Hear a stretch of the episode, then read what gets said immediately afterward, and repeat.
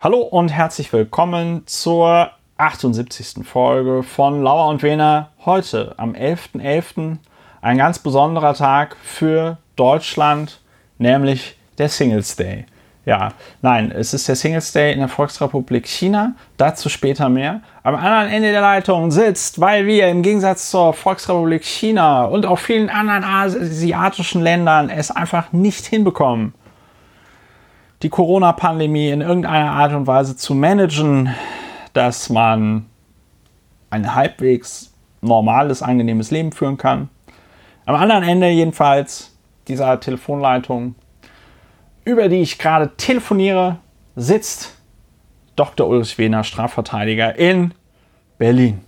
Hallo Ulrich. Hallo, guten Abend Christopher. Du, der du Mitglied des Berliner Abgeordnetenhauses AD und INSB, Historiker, Publizist und überhaupt eine ganze Menge bist. Am anderen Ende der Leitung. Wir hatten das öfter schon, dass ich über diesen Begriff die Leitung stolpere. So wie man im Auto sagt, kurbel doch mal das Fenster herunter und äh, sagt, ähm, sagt man dann auch heutzutage noch, ja, äh, an der Telefonleitung. Und es ist ja keine Leitung, oder? Doch, natürlich ist es eine Leitung. Wir sind ja in Deutschland, das ist alles noch schön Kupfer. Ah ja, auch wenn man mobil telefoniert, ist es dann auch Kupfer? Ja, es verbindet sich doch, lieber Ulrich, äh, Funkzellenabfrage, das verbindet sich, das Mobiltelefon ist nichts anderes das stellen wir uns mal ganz dumm. Ne? Du hast doch zu Hause bei dir sicher auch äh, diesen. Eine Handyleitung. Nee, so ein, so, ein, so, ein, so ein schnurloses Telefon, ne? Ja. Ja, genau. Und das verbindet sich ja mit der Basisstation. Ne? Und ein Handy ist nichts anderes als ein schnurloses Telefon. Und die Basisstation ist halt der Handymast. Ja, gut, zu, am anderen Ende der Leitung. Gehst, ja, gut, ich äh, lasse es gelten. also, das heißt, wir, wir, das heißt, wir haben immer nur einen sehr kurzen Weg, äh, führt über die Luft und der Rest ist äh, Leitung. Ja. Leitung. Ja, okay, dann ähm, hab ich, ja, haben wir das ja richtig das auch lange nicht gewusst. Ich habe das auch lange nicht gewusst. Ich habe mir mal gedacht, dass sich Mobiltelefone auf magische Weise. Ja, ich dachte auch, das wäre sowas wie Funk. Aber ich bin ja, ja auch ja, kein Techniker äh, und kein Technikhistoriker und sondern Geisteswissenschaftler. Und ja, Punkt. Punkt. Sollen wir an dieser Stelle noch was zu dem Singles Day sagen? Ja, Singles Day oder auch Guanggung-ji. Hm? Oh. Ist äh, ja, sehr interessant. Ja, ja. Ich denke, eine geschickte Maßnahme. Wenn man das googelt, kommt man da zu dem Ergebnis, dass es relativ nah am auch altdeutschen Feiertag Black Friday liegt. Ähm, Singles Day immer der erste Elfte, so ein bisschen Zahlenmystik, ähm, weil die Zahl 1, äh, ja, und die Zahl 1, so erklärt es jedenfalls Wikipedia, im Datum 11.11. .11. soll einen Single symbolisieren. Tja, Tja. Ja. Bei jungen Chinesen immer beliebter in den letzten Jahren, so schreibt es Wikipedia. Und es ist ja in der Tat eigentlich ganz, ja, ist jedenfalls geschickt. Und da gibt es dann ja, Rabatte und solche Sachen am Singles Day. Ich kannte den Singles Day bis gerade nicht. Und ich kannte ihn. Ja, eben. Von dir kenne ich ihn ja auch du, der du ihn schon länger kennst. Und ja, prima Einrichtung. Ich weiß nicht, also man, man schenkt ja anderen am Singles Day nichts. Da schenkt der Single sich ja wahrscheinlich ja, selber was. Sich, ja, äh, ich werde einen Artikel verlinken. Äh, der Singles Day im letzten Jahr hatte ähm, 35 Milliarden Euro Umsatz, machte alleine Alibaba. Ne? Ähm, und also Alibaba ist halt die größte E-Commerce-Plattform in China, aber es gibt natürlich noch andere. Und das ist einfach unfassbar, was die Chinesen an dem Tag ausgeben. 2011 war wahrscheinlich der erste Singles Day, da waren es noch 0,8 Milliarden US-Dollar. Und jetzt, 2019, sind es 38,4 Milliarden US. Ja, da vielleicht auch noch zugesagt, dass der Singles Day 2011 natürlich der Single Day des Jahrhunderts war. Nämlich der 11.11.11. 11. 11. Mehr Einsen war nur vor ja, 1009 Jahren, am 11.11.1011, nee, 1111 äh, vor, ja, ja. ich kann es jetzt nicht. Ja, sehr interessant, sehr interessant. Ist nicht so schlimm. Ja, sehr interessant. Äh, Ulrich, was auch sehr interessant ist, ist, dass wir ja hier eigentlich einen sehr kompakten Podcast machen. Und erzähl mal.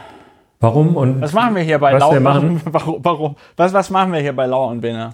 Ja, wir leisten einen Beitrag zur Affektregulierung dadurch, dass wir evidenzbasiert uns aufregen und dadurch, äh, dass wir uns die Fakten angucken, bevor oder während wir uns aufregen, jedenfalls im Zusammenhang mit Meinungsbildung müssen Fakten her und erst dann und nur dann kann und darf man sich aufregen. Und wenn man das so macht, in dieser Mischung aus Fakten, Emotionen und Meinung, dann wirkt es tatsächlich auch affektregulierend und das ist Ziel und Anspruch und Methode von Lauer und Wehner. Ja, das ist es eigentlich schon. Ne? Ja. Und ab und zu kommentieren sich die, die Sachen, die wir vortragen, auch schon von selbst. Da muss man sich gar nicht mehr aufregen. Und äh, wir haben eine neue schöne Kategorie, die kommt nachher. Da geht es ähm, darum, worüber wir nicht reden. Weil manchmal sind Sachen auch so bescheuert, dass man gar nicht richtig über sie reden muss. Eine Kategorie, die, um das schon mal im Vorgriff zu sagen, nach meiner Einschätzung und Wahrnehmung auch besonderen Auftrieb erlebt hat in der letzten Woche. Aber dazu gleich. Dazu gleich. Ja, was haben wir noch? Äh, Feedback aus der Community äh, gab es wieder reichlich.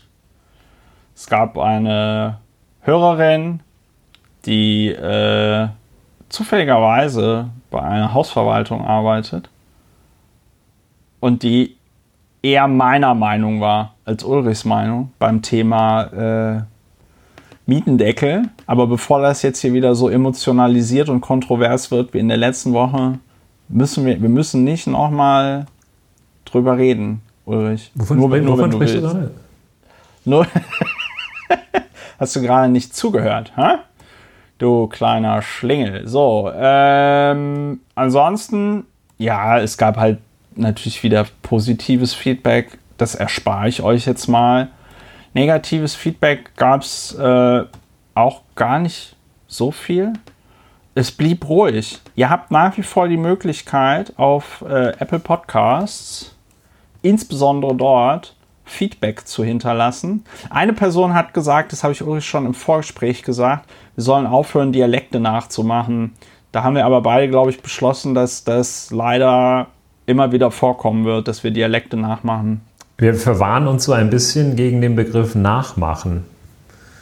Denn das, ja. ist muttersprachlich. Unserer Zeit in Wien. Unsere gemeinsame Zeit in Wien. Unsere gemeinsame Zeit in Wien, kannst dich daran noch erinnern? Ja, ähm, da müsst ihr durch. Ja. Da müsst ihr durch. Ähm, Niemand weiß besser als wir, wie peinlich das sein kann, aber wir machen es trotzdem. Ja, dafür, das Leben ist ja auch zu kurz, Ulrich. Ja, ich bin, um äh, ohne Dialekt sagen, durch die Gegend zu laufen. Äh, ja, und auch, also jetzt, also wenn 2020 etwas gelehrt hat, dann das Leben ist zu kurz. Ja. man sollte einfach das machen, worauf man Bock hat, weil sonst kommt so eine Pandemie in die Ecke, äh, um die Ecke und man sitzt den ganzen Tag äh, zu Hause und schreibt seine Masterarbeit. Ja, also wie gesagt, Feedback. Wenn ihr uns Feedback geben wollt und ein ID-Bice habt, kommentiert auf Apple Podcasts. Das ist ein sehr sicherer Weg, uns zu erreichen. Und wenn ihr ähm, kein Apple Podcasts habt, dann könnt ihr uns auch eine Mail schreiben. Oder auf Twitter. Es gibt einen Twitter-Account, Lauer und Wena. Gibt noch keinen Instagram- und TikTok-Account. Vielleicht mache ich einen, wenn, wir, äh, wenn ich mit dem Master fertig bin. Ja, also vielen lieben Dank für euer Feedback. Immer wieder gerne, insbesondere mit den Themenvorschlägen immer gerne gesehen. Äh, worüber wir heute nicht reden, äh, eine neue, eine beliebte Kategorie. Äh, wir haben beide im Vorfeld uns darüber geeinigt, dass wir nicht über Franziska Giffey und ihre Doktorarbeit reden.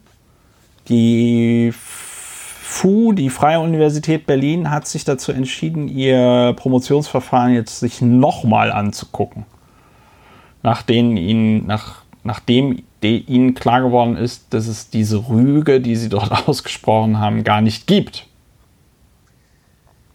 Ja, das ist in der Tat egal, wie man zur Arbeit von Frau Giffey steht und zu ihrer Rolle, wie man zu ihr insgesamt steht, ist es schon sehr ärgerlich, dass dort ein, ein völliges, völlige Unklarheit in den Strukturen, sowohl was die inhaltliche Beurteilung angeht, auch, als auch in den Entscheidungsstrukturen herrscht und sich dort die Freie Universität Berlin im laufenden bzw. im wieder aufgenommenen Verfahren versucht, klar darüber zu werden, was die Grundstrukturen des Verfahrens sind.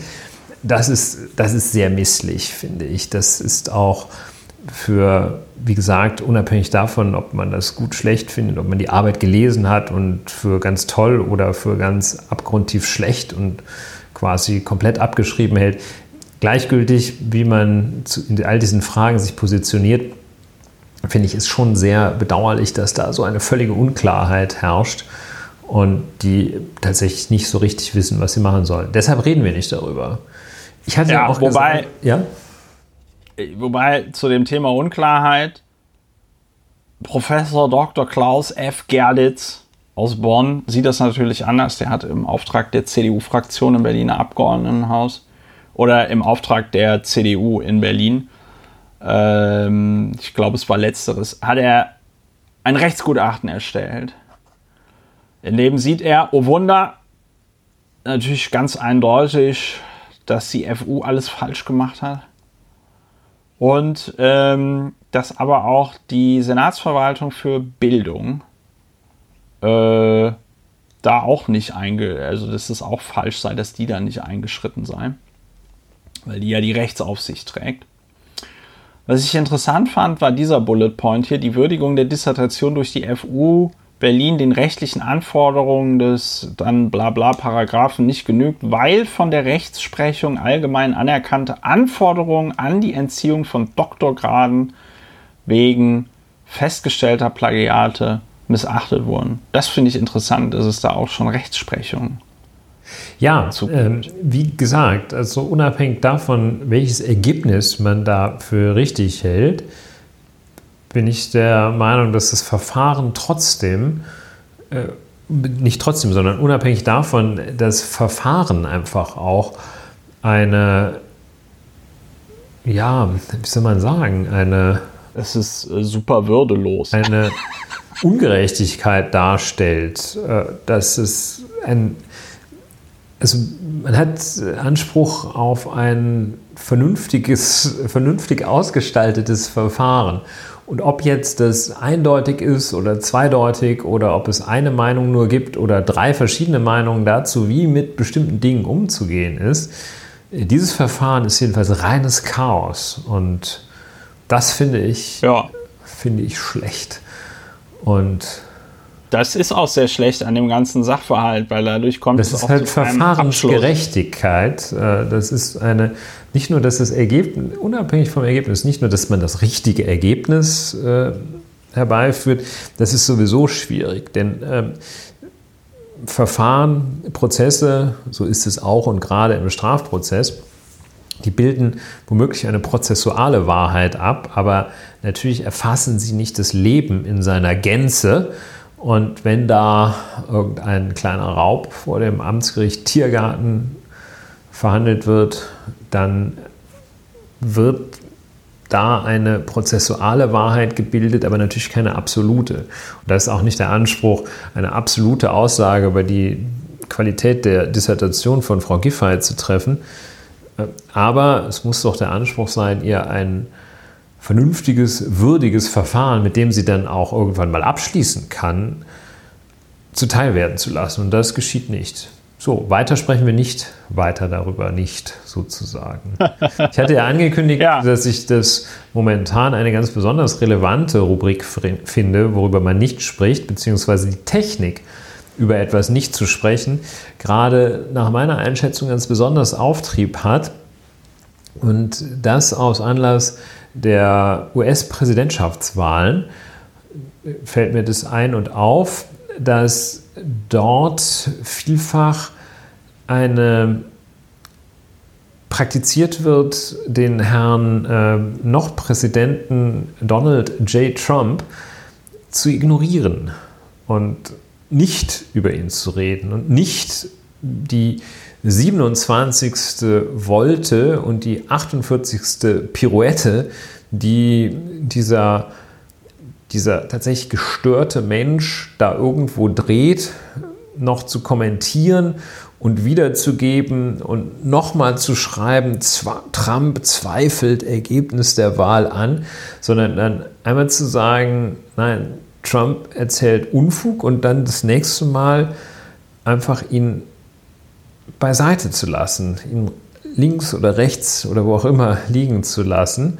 Und das ist auch so ein bisschen die Praxis, die in der internationalen Politik angewendet wird, dort, wo dann relativ schnell die Staats- und Regierungschefs und Chefinnen hingegangen sind und Herrn, Herrn Joseph Biden President-elect der Vereinigten Staaten von Amerika gratuliert haben und da gar ja. nicht viel rumlaviert haben, sondern dann tatsächlich auch äh, nicht either sides und Gedöns und sowas und müssen uns noch anhören, was der für einen Schwachsinn erzählt und der da und da irgendein ein äh, Ultra-Hardliner-Republikaner, der in äh, Pennsylvania auf irgendeinem McDonalds-Parkplatz ein, ein zertretenes Mail-in-Ballot gefunden haben will, äh, den auch noch zu zitieren, nein, das wird einfach, kommt einfach schön in die Rubrik, da wird gar nicht drüber gesprochen. Wenn da einer Quatsch macht, wird gar nicht drüber gesprochen. Fertig.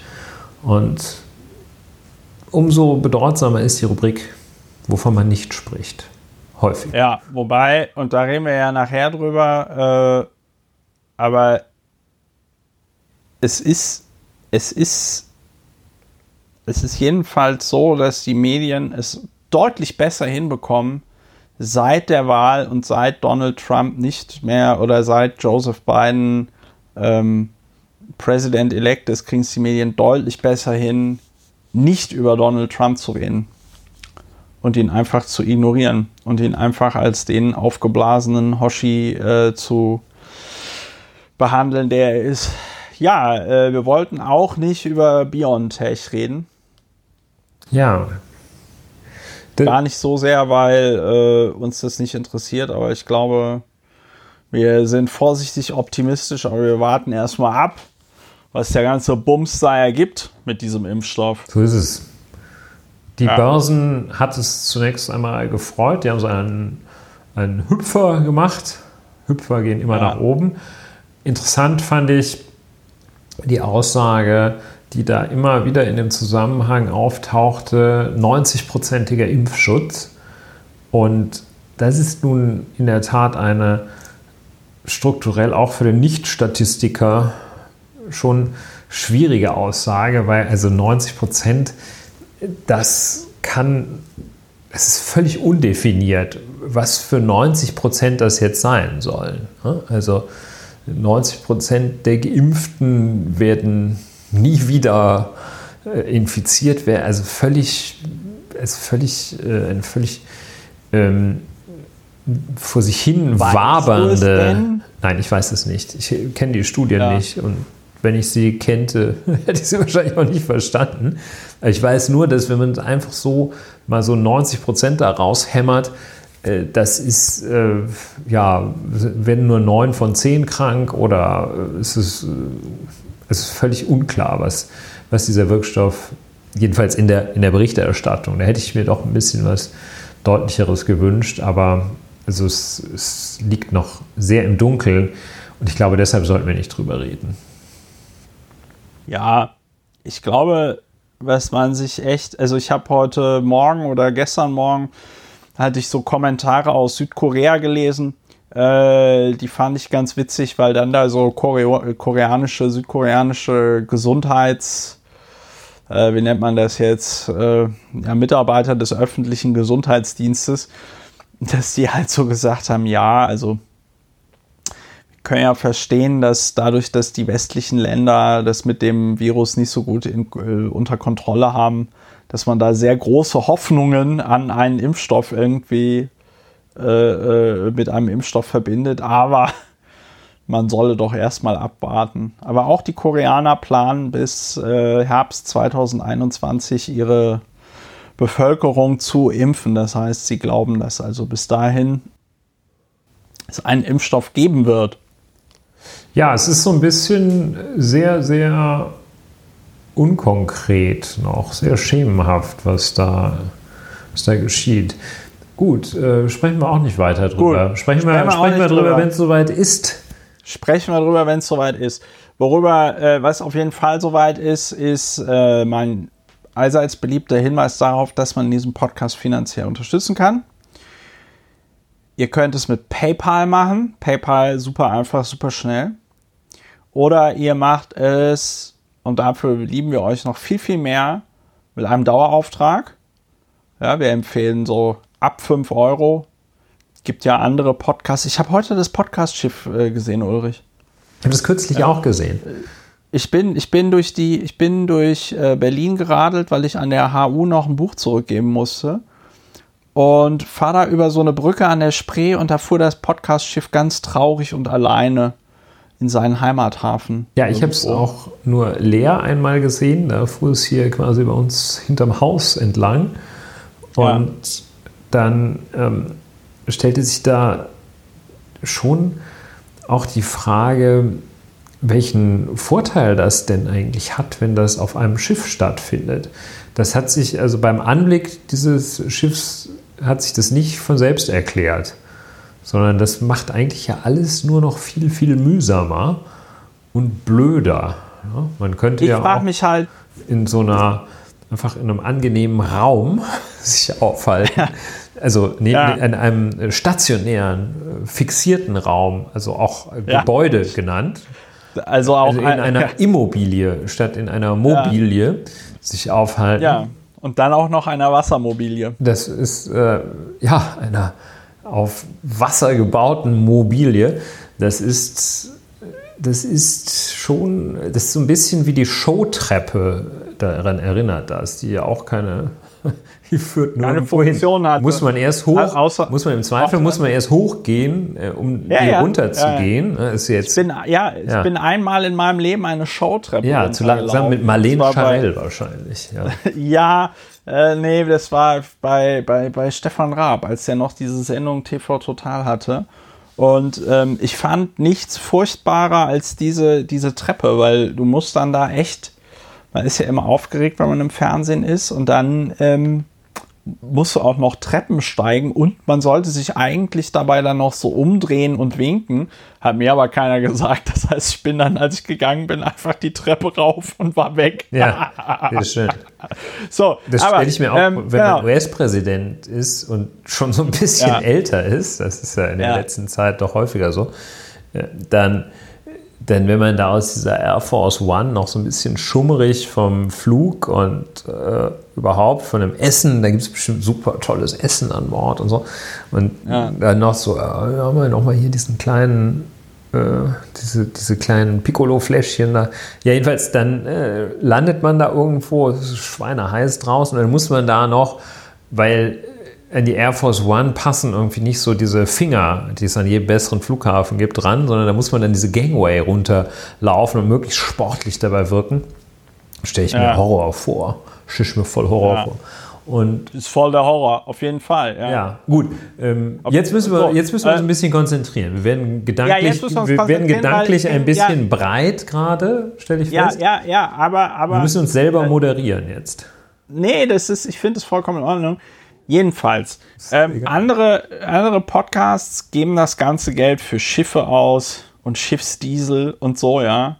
Äh, diesen ganzen Überbau, diesen Wasserkopf an Kosten, den hat Lauer und Wener nicht. Ja, und diese Ersparnis geben wir direkt an euch weiter, indem wir einen sehr kompakten Podcast machen. Wir, wir, wir freuen uns trotzdem über eure Unterstützung. Ja, gerade in diesen Zeiten ist das äh, sehr viel wert. Äh, ja, auch am Singles Day. Und wie gesagt, die Kontonummer steht auf der Webseite. 5 Euro bis eine Milliarde Euro, wenn du Susanne Klappen bist. Und äh, ansonsten PayPal, wenn ihr zu faul seid, einen Dauerauftrag einzurichten.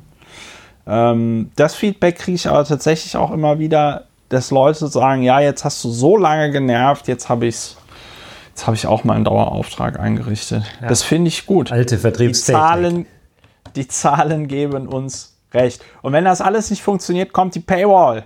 Ich gucke mir das hier nicht mehr lange an, dann kommt die Paywall. And the Mexicans äh, are going to pay for it. Und ihr bezahlt für die Paywall, weil wir kriegen dadurch einfach weniger Geld. Es ändert sich erstmal nichts, aber wir kriegen weniger Geld. Äh, so, äh, wir reden über einen Skandal, der Deutschland im Jahre 2018 äh, in helle Aufregung versetzt hat. Wochenlang gab es kein anderes Thema. Es sollte einen Untersuchungsausschuss im Deutschen Bundestag geben die Bundesregierung war auch kurz davor, wegen dieser Geschichte auseinanderzufliegen, zumindest gefühlt. Und äh, ich rede natürlich über nichts Geringeres als den BAMF-Skandal. Ja, alles Lug, den Betrug, sogenannten, ja, der Staat kaputt. Ja, der sogenannte BAMF-Skandal in Bremen. Es sollte sich Ungeheuerliches äh, zugetragen haben nämlich die damalige dortige Leiterin des BAMFs. Für die Jüngeren von euch, äh, wer nicht mehr weiß, was das BAMF ist, Bundesanstalt für Migration und Flüchtlinge. Bundesamt. Bundesamt, nicht Anstalt? Richtig, Bundesamt. Bundesamt. Äh, und in Bremen sollte da Sodom und Gomorra herrschen. Ja, die äh, die Leiterin des Bremer BAMFs, die sollte lauter Ausländer Asylanträge gebilligt haben, obwohl das alles gar nicht rechtens war. Die hat ähm, soll busweise soll die sollen da Ausländer aus anderen Bundesländern hingebracht worden sein und und und also Sodom und Gomorra.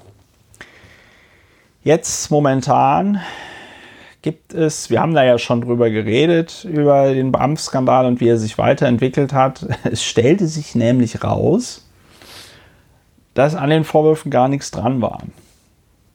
Dennoch kommt es jetzt zu einem Verfahren vor dem Bremer Landgericht. Äh, und das ist deswegen interessant, weil zumindest die Taz hier schreibt, das Bremer Landgericht weist die Anklage im BAMF-Skandal fast ganz zurück. Asylrechtlich ist der Bremer Außenstellenleiterin nichts vorzuwerfen. Das ist also ein Strafverfahren gegen die Chefin des Bremer BAMFs, Ulrike B., die ja damals auch relativ schnell von Horst Seehofer, äh, wie sagt man, nicht gekündigt wurde, aber sie wurde da versetzt von diesem Platz. Ne? Ja, die wurde jedenfalls, um es mal ganz vorsichtig zu sagen, wurde eher der Rücken nicht gestärkt, sondern der Stuhl weggezogen, auf dem sie saß. Ja, so viel zur metaphorischen Darstellung. Und ja. die Tragweite war in der Tat, oder der, der Anschein, den das hatte, war, dass da ein, zunächst ein ganz großer Skandal passierte.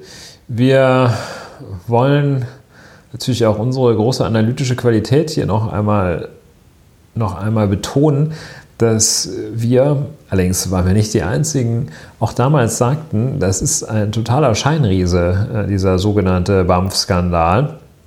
Da ist einfach nichts, jedenfalls nichts, was über einen kleinen, ja, über kleine Unregelmäßigkeiten womöglich hinausgehen würde, da ist, da ist gar nichts. Das ist jedenfalls kein Skandal von einer irgendwie gearteten Tragweite, die über einen kleinen Teil von Bremen hinausgehen würde.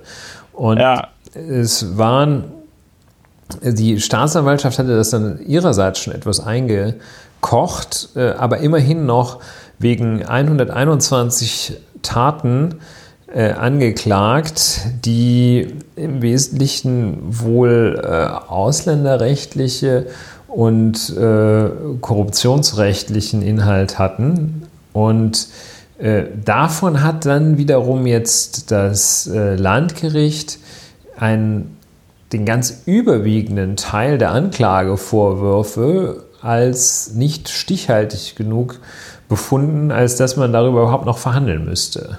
Das ist im Strafprozess so, dass äh, die Staatsanwaltschaft entscheidet, was sie anklagt. Das tut sie auch autonom, jedenfalls äh, unabhängig vom Gericht. Autonom ist sie dabei nicht. Das ist eine weisungsgebundene Behörde. Da kann der Justizminister, Justizsenator in Bremen, äh, kann da von oben reinsteuern und sagen, das klagt ihr jetzt an, ist mir völlig egal, was ist, das ist völlig egal, dass, dass äh, Gotteslästerung kein Verbrechen ist, das klagt ihr trotzdem an. Kann er machen. Oder sie, die Justizsenatorin. Und dann wird es angeklagt und dann entscheidet zum ersten Mal überhaupt ein Gericht über die Sache. Und das sagt dann, ja, das müssen wir uns näher angucken in einer Hauptverhandlung. Oder sagt, es ist so krude, so Kraut und Rüben, da sehen wir jetzt wirklich gar nichts dran. Äh, das ja. lassen wir nicht zu. Und diese Nichtzulassung einer Anklage ist ein Ausnahmefall in der Rechtswirklichkeit. In den aller, allermeisten Fällen sagt das Gericht, ja klar, wenn die Staatsanwaltschaft das sagt, sind ja auch ordentliche deutsche Beamte, so wie wir, dann wird, wird die, die, die ist da, die hat sich das so genau angeguckt. Die machen das doch, wenn die das machen, dann ist da doch schon was dran. Also lassen wir das mal zu, machen wir die Hauptverhandlung. Fertig. Ja? Und wann hat ein deutscher Beamter jemals irgendetwas Schlechtes gemacht? So ist ne? das. Also von daher. Also so, auch damals war ja nicht alles schlecht, sagen die dann. In krassen Fällen sagen die sogar sowas. Und ja. äh, dann geht das also weiter. Und wenn da ein Gericht schon sagt, nee, mal eure Anklage, das ist ganz schön also, Quatsch, den ihr da also, zusammengeschustert habt, da nehmen wir mal 90 Prozent von weg, so wie hier, äh, und den Rest äh, verhandeln wir mal drüber da kann man dran fühlen, dass dieses Verfahren, das wird in neun Monaten, gibt es da eine Verfahrenseinstellung gegen Geldauflage. Das ist, äh, das ja. ist so sicher, wie man in der christlichen Amen Kirche, der Kirche, Amen zu sagen pflegt, wenn Ende ist. Und so, die, äh, Punkt, ja, äh, Punkt, also Punkt, ja. ich habe nochmal nachgeguckt, wir haben tatsächlich am 5.6.2018, da waren wir noch ein ganz junges Podcast-Pärchen, lieber Ulrich. Ja jung, wir waren jung, unverbraucht und ganz naiv. Ähm, haben wir darüber geredet und äh, ich hatte damals in weiser Voraussicht schon sogenannte BAMF-Affäre geschrieben. Du hast vollkommen recht, wir hatten schon damals gesagt, was ist da jetzt eigentlich der konkrete Vorwurf? Also klar, da soll irgendwas nicht ordentlich gelaufen sein, aber woran macht man es konkret fest? Und äh, mir erinnerlich ist auch, dass ich damals den Weltjournalisten Manuel Bevada angeschrieben hatte, den ich noch von den Piraten kannte und den auch gefragt haben, sollen Sie mal, können Sie mir mal in einfachen Worten erklären, was da jetzt ins, beim BAMF passiert ist? Äh, und darauf habe ich nie eine Antwort bekommen. Äh, aber würdest du, Ulrich, sagen jetzt so in deiner Kapazität als äh, Jurist und Strafverteidiger, dass das kein so gutes Zeugnis ist, du merkst, es ist eine Suggestivfrage, ne? dass das kein so gutes Zeugnis ist für die 44 Personen umfassende Ermittlungsgruppe der Staatsanwaltschaft und Polizei, wenn da also 44 Personen eine Anklageschrift äh, erstellen, erzeugen, wo das Gericht dann sagt, nee, also wir suchen wir verhandeln hier nur eine Handvoll, also das ist hier eine DPA-Meldung, die von der Taz aufgegriffen wird. Da wird jetzt, da geht es um eine Handvoll Fälle sein, so substanziell, dass verhandelt werden muss. Ja. Kein gutes Zeugnis, oder? Ja, laut Taz haben die Fälle, das können wir allerdings auch nicht nachprüfen, laut Taz haben die Fälle auch ein sehr niedriges Kriminalitätsniveau. Das äh, hattest du auch schon mal angesprochen. Ja, ähm, im Vorgespräch. Das, Im Vorgespräch. Äh, da, das ist so ein bisschen, dass man sagt, ja, okay, also wenn es für den Mordvorwurf nicht reicht, dann ist er aber wahrscheinlich, hat er auf dem Weg äh, dahin, ist er ohne Fahrschein gefahren haben wir immer noch, bleibt immer noch Beförderungserschleichung. So sieht es aus und also insgesamt ist es also angesichts dieser, also, also verglichen zu dem, was zu der Dimension, die dem gegeben wurde zu Beginn, ist also wirklich gar nichts übrig geblieben. Und das, was ungeachtet irgendwelcher Vergleiche übrig geblieben ist, ist auch noch äh, ist, ist auch verschwindend gering. Also das äh, ja. sieht schlimm aus äh, oder es sieht, sieht, es wirft kein gutes Licht auf die Ermittlungstätigkeit. Und man muss sich ja auch vor Augen führen, hier Frau Ulrike B., die äh, war Leiterin dieser Außenstelle, also eine, wie man gerne so sagt, eine hohe Beamtin und die wahrscheinlich irgendwo so zwischen 45 und 60 Jahre alt ist, der in die Mitte ihrer Beamtinnenkarriere wird da komplett reingetreten und gehackt. Und seit zwei Jahren ist sie mit diesem Verfahren befasst. Und es ist auch jetzt so, dass das am Rande erscheint, denn ja, der Nachrichtenwert, das kann man so ein bisschen verstehen. Der Nachrichtenwert ist natürlich als solcher gering, wenn da so ein Verfahren im Sande verläuft. Das wird von so aufrechten äh, Schreibern wie denen der, und Schreiberinnen der Taz wird es denn aufgegriffen und überhaupt verfolgt. Die haben wahrscheinlich da auch so ein System. Viele andere vergessen das und auch weil die Nachricht ihrer Struktur nach natürlich keine ganz großes, kein ganz großes Ereignis abbildet, Verfahren verläuft im Sand. Damit macht man ja. keine, keine richtigen, ja. damit macht man nicht viel Umsatz, wenn man das auf seine Zeitung vorne drauf druckt. Und das ist eben sehr traurig von dem damit ja verbundenen auch menschlichen Schicksal äh, dieses äh, Kollegen, dessen Namen ich gerade Isfahan hieß der, glaube ich, Isfahan C. Irfan, Irfan C. C. Ähm, und der Frau Ulrike B. Das sind eben auch Schicksale, die kriegt man auch nicht geheilt dadurch, dass man dann ein, ein, ein, auf die Titelseite schreibt, hier Verfahren verläuft im Sande. Das ja. kriegt man nur berücksichtigt, indem man zu Beginn vorsichtig damit umgeht. Und das ist hier nicht ja. geschehen. Insofern ist der nee. sogenannte und Bump-Skandal. Bump-Skandal ist eine totale Nullnummer. Da gewesen. hat sich, also, da hat sich das sieht man jetzt, eine absolute Nullnummer. Ja. Ganz deutlich schon, selbst wenn sich alle Vorwürfe, die jetzt noch im Raum stehen, zu 100 Prozent bewahrheiten, ist es eine Nullnummer im Vergleich zu dem, wie das Ganze gestartet ist. Ja, ähm, und man muss dazu auch sagen, dass sich damals dieses äh, da hat sich ja dieses Recherchenetzwerk, ich glaube, das war irgendwie NDR, SZ und noch irgendwas, äh, die haben sich da ja mit ihrer Verdachtsberichterstattung nicht unbedingt mit Ruhm bekleckert. Ne? Also das war jetzt auch diesmal ein Fall, wo also nicht nur, weiß ich nicht, die üblichen Verdächtigen draufgehauen haben, sondern es erstmal aus einer Ecke kam, die man äh, nicht so erwartet hat, weil das öffentlich-rechtliche ja meistens dann doch ein bisschen entspannter und nicht so ganz krass auf Sensation berichtet. Äh, ich hatte ja gehofft, du sagst noch, was Ulrike B. vorgeworfen wird. Jetzt äh, sage ich es einfach, weil es ist ein ungeheuerlicher Skandal. Zitat Taz, so sind zwei Hotelübernachtungen im Gegenwert von 65 Euro offenbar nicht ordnungsgemäß quittiert oder die Belege nicht regelkonform abgeheftet worden. Uiuiuiuiuiui.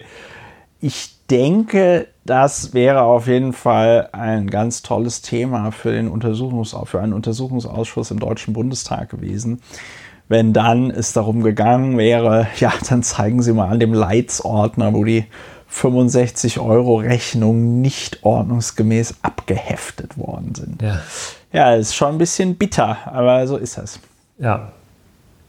Sonst Gut. noch irgendwas? Nein, dazu nicht. Äh, dazu nicht. Lass uns. Aber was lernen wir daraus? Wenn irgend so eine komische Geschichte aufpoppt, Check und komisch facts. deswegen, ja, und komisch deswegen, weil zwar irgendwie immer so geraunt und insinuiert wird und unterstellt wird, irgendwas Schlimmes sei da jetzt passiert, aber beim Lesen wird irgendwie nicht so klar, ja, was ist denn da jetzt passiert? Dann ist es meistens Bullshit. Ja, dann muss man sehr, sehr vorsichtig sein. Also wenn sich das, das ist so ein bisschen wie bei Finanzprodukten ja. Wenn man, ja. wenn man, ja. wenn man das, wenn man das nicht versteht und auch bei der auf die zweite Nachfrage hin noch sogenannte Erläuterungen erhält, warum das jetzt der Superknaller ist, das Ding, das man da kaufen soll, die man nicht versteht, dann ist ja. das Finanzprodukt Mist. Und genauso ja. verhält es sich bei sogenannten Skandalen. Wenn da auch ja. auf die dritte Nachfrage, zweite bis dritte Nachfrage hin nicht klar ist und man sich auch noch nicht wirklich empört, äh, dass sowas überhaupt sein kann, weil man gar nicht genau weiß, was eigentlich sein soll, dann ist es auch kein Skandal.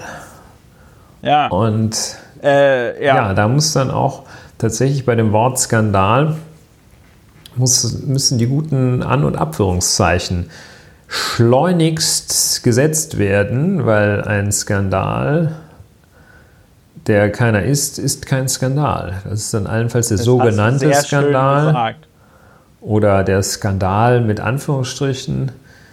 Das Skandälchen. Ja. Skandalito. Äh, Skandalito. Scandaletto.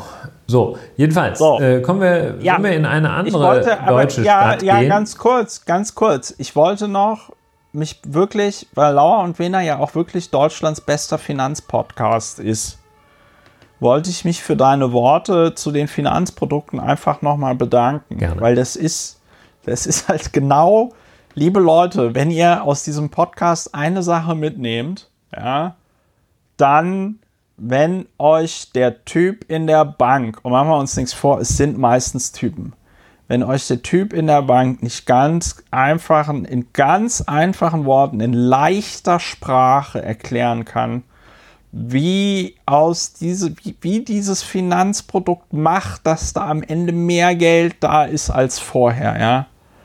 Lasst es einfach sein. Lasst es einfach sein. Wenn ihr Geld anlegen wollt, macht's wie Friedrich Merz es empfiehlt, kauft euch Aktien. Hätte ich auch nicht gesagt, hätte ich auch nicht gedacht, dass ich so einen Satz mal sage, aber es ist, es ist einfach wahr. Einfach nach dem, einfach nach dem Prinzip, der Teufel scheißt auf den größten Haufen. Bei Apple zum Beispiel macht man nie was falsch. Es geht einfach nicht. Too big to fail. Google genauso. Amazon. Ja. Ja, ja wir geben natürlich so. keine konkreten Anlagetipps hier. Und das, was Nein. du gerade gesagt hast, waren Aktien, die es auch gibt, aber ja. die wir weder zum Kauf empfehlen noch davon abraten. Telekom-Aktie ist auch, kann man kaufen, kann man auch nicht kaufen. Ja, das ist eine schöne Aussage, ja, Eriwan, ja.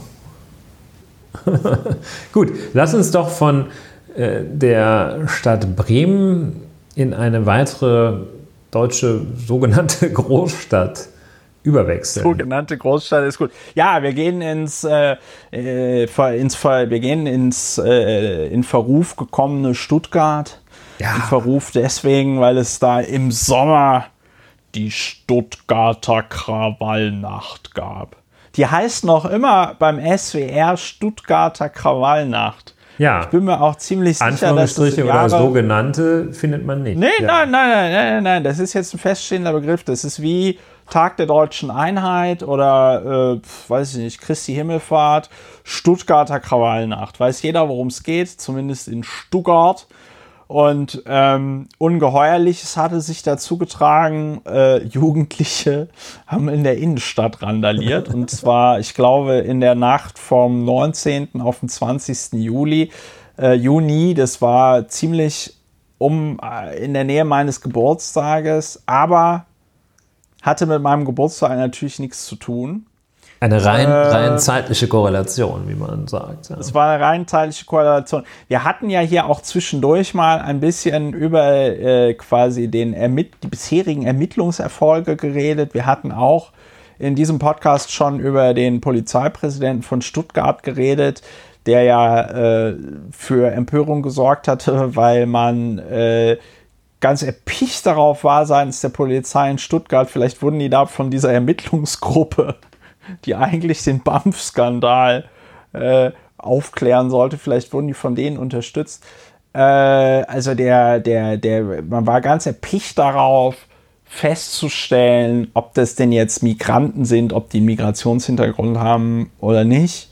Und auf einer PK sagte äh, der Polizeipräsident von Stuttgart, als er dann dort Jugendliche, die sich an dem, ich glaube, Eckensee oder so heißt der, da aufhalten und zusammenrotten.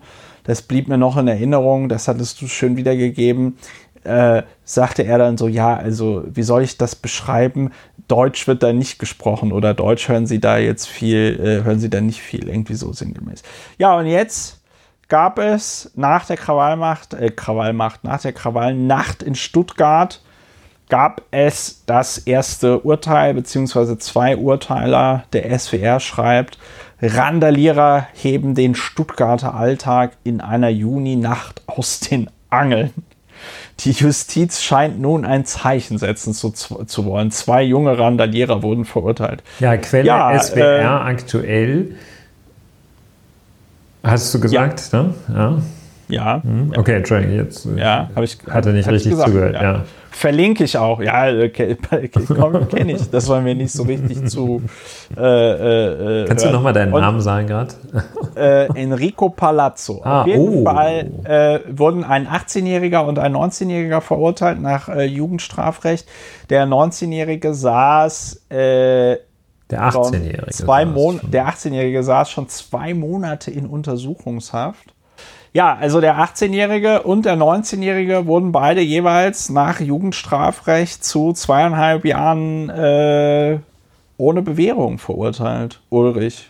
Und damit war das Strafmaß über dem, was Staatsanwaltschaft und Verteidigung gefordert hatten. Ja, ein Strafmaß, das über den Antrag der Verteidigung hinausgeht, ist nun keine Staatsanwaltschaft. Ach so, ja. Ja, beides. Ne? Es ist nun keine Sensation.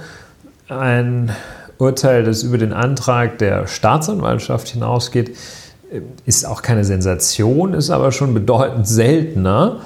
Und ja, das aber auch als solches nicht so wahnsinnig aussagekräftig, aber es ist schon ein Zeichen, dass da der, das Gericht dass da das Gericht, beziehungsweise hier dann ja der Einzelrichter zusammen mit zwei Schöffen, ähm, das ist das Jugendschöffengericht, dass der Einzelrichter da dann doch mal sich, dass der da irgendwas, muss man ganz vorsichtig ausdrücken, da möchte, also irgendwas muss ihn dazu treiben, was über das Normalmaß hinausgeht. Denn der Normalfall ist, dass das Gericht der Staatsanwaltschaft folgt, dass das Gericht über die Staatsanwaltschaft in der Strafandrohung hinausgeht. Da gibt es immer irgendeine Besonderheit, wo immer sie auch liegt. Sei es im Sendungsbewusstsein des Richters, sei es in der Bräsigkeit der Staatsanwaltschaft. Irgendeine Besonderheit muss es hier dann gegeben, gegeben haben, dass der Richter, wahrscheinlich war es ein Richter, dass jedenfalls das Gericht über den Antrag der Staatsanwaltschaft hinausgegangen ist.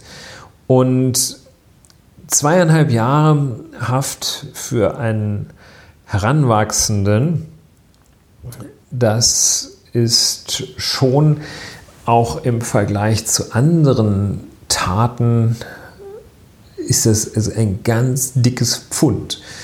Obendrein hatte der äh, zwei Monate in Untersuchungshaft gesessen. Das ist eine, eine ganz drakonische Strafe.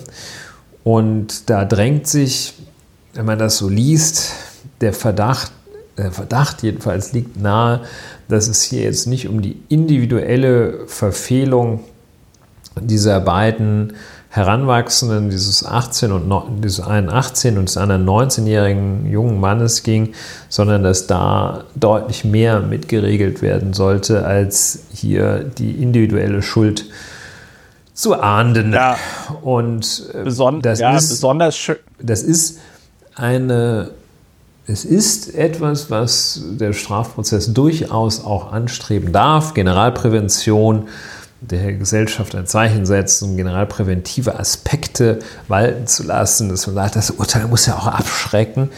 Ähm, aber das ist ein ganz schmaler Grad, zumal wenn er dann das Leben von Individu Individuen zerstört oder extrem einschränkt, um damit dann der Allgemeinheit sozusagen einen Dienst zu erweisen und ein, ein Sonderopfer für diesen 18- und 19-Jährigen da darstellt, dass die jetzt also dafür herhalten müssen, dass äh, die staatliche Ordnung in Stuttgart wiederhergestellt wird. Das ist, also das ist ganz übel. Und Landfriedensbruch, das klingt immer so ein bisschen nach Michael Kohlhaas, zieht durch die Lande und äh, mordet und brandschatzt an jeder Ecke. Ähm, nein, also Landfriedensbruch, wenn man sich den Tatbestand im Strafgesetzbuch da einmal anschaut, auch, auch und selbst den schweren Landfriedensbruch, äh, der das hier war, also der, der Tatbestand, Paragraph 125 StGB, da ist also mir noch nicht wirklich klar, welche Elemente da drin sind, die über so richtig Randale machen hinausgehen. Also letztlich umschreibt das den Vorgang, dass da so eine Masse, so eine, so eine Menschenmenge ein bisschen auf sich selber aufputscht, durch andere aufgeputscht wird, wie auch immer. Und dann geht's da, geht's da rund. Also es ist so, hier ist Randale, Bambule, whatsoever. Und wenn dann da Leute mit gefährlichen Werkzeugen, Waffen oder ähnlichem hantieren, ist das also auch dann gleich die, der schwere, der besonders schwere Fall des Landfriedensbruchs, wenn da ähm, einer, wenn er da irgendwie noch einen Schraubenzieher mit dabei hat oder ein Messerchen, äh, okay, Messerchen, äh, ein Machetenlein, dann oder ein Schusswäffelchen, dann ist da gleich, äh, ist man da gleich in einer in einer äh, Freiheitsstrafendimension, die sich gewaschen hat. Und das ist jetzt also, äh, ja, so. Also mit anderen Worten, äh, Härte des Rechtsstaats, so. Laut Anklage hatte der junge Mann in der Krawallnacht ebenfalls ein Polizeifahrzeug massiv beschädigt. Ja, und zwar hat er eine Scheibe von dem Polizeifahrzeug ein, äh, mit einem Gegenstand, ja. wahrscheinlich einem gefährlichen Werkzeug, die Scheiben ja. eines Polizeifahrzeugs eingeschlagen. Und äh, dann hatte er mit, ebenfalls mit einem Gegenstand nach einem Polizisten geworfen, diesen aber nicht getroffen. Ja. Und äh, deshalb ist er auch wegen versuchter gefährlicher Körperverletzung verurteilt worden. Ja, ich habe das überlesen. Ja, der, hat, der 18-Jährige hat die, hat, die hat die Heckscheibe und die Seitenscheiben eines Autos zertrümmert. Ja. Ja, also gut, das ist jetzt hier so, da ist, ja, da ist jetzt so ein bisschen, soll man sagen, äh, das hinterlässt so einen sehr faden Nachgeschmack. Da schlägt jetzt dann der, der Rechtsstaat, schlägt da jetzt zu und das hat jetzt aber auch nicht so eine große Dimension. Das ist einfach nur so ein bisschen ekelhaft, weil da sind jetzt auch zwei, ein 18-Jähriger und ein 19-Jähriger, die müssen das jetzt ausbaden, dass sich da so ein Amtsrichterchen in Stuttgart jetzt so fürchterlich aufregt und meint jetzt da sein, seine Berufung im untechnischen Sinne äh, sei es jetzt da für Ordnung zu sorgen. Und der räumt jetzt da auf, bevor er in seine Doppelhaushälfte dann seine richterliche Doppelhaushälfte zurückfährt. Das äh, ja, macht keinen, keinen schönen Eindruck und dass äh, der SWR, den ich im Wesentlichen also nur von SWR 3 aus von vor Urzeiten kenne, wo das immer ganz cool war, dass die hier in dieses Horn stoßen, Krawallnacht in Stuttgart, statt sich mal zu fragen, was da was man da jetzt eigentlich daraus gelernt hat und wie man das ins Verhältnis setzt zu Vorgängen, zum Beispiel in Städten wie Leipzig, Äh, das äh, sind alles Fragen, die sich hier stellen und SWR aktuell da sehr defizitär in, also un, völlig unanalytisch und irgendwie defizitäre Berichterstattung. Jetzt, äh, ja, es ist jetzt einfach eine Berichterstattung, was da halt passiert ist, ne? aber halt ohne das in irgendeiner Form einzuordnen. Äh, außer, dass sie am Ende noch die Polizeigewerkschaft äh, gefragt haben und die begrüßt das natürlich.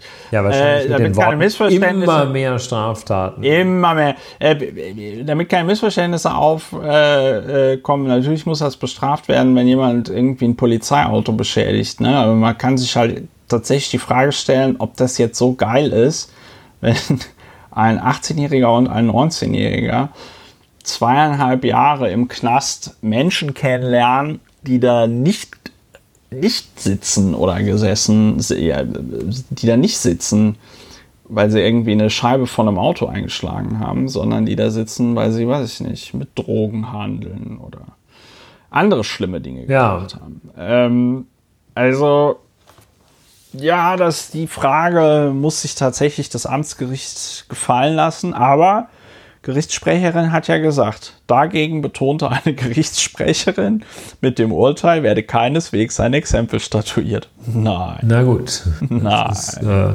Wenn die das sagt, dann muss das ja stimmen. Ceci n'est pas une pipe, alors.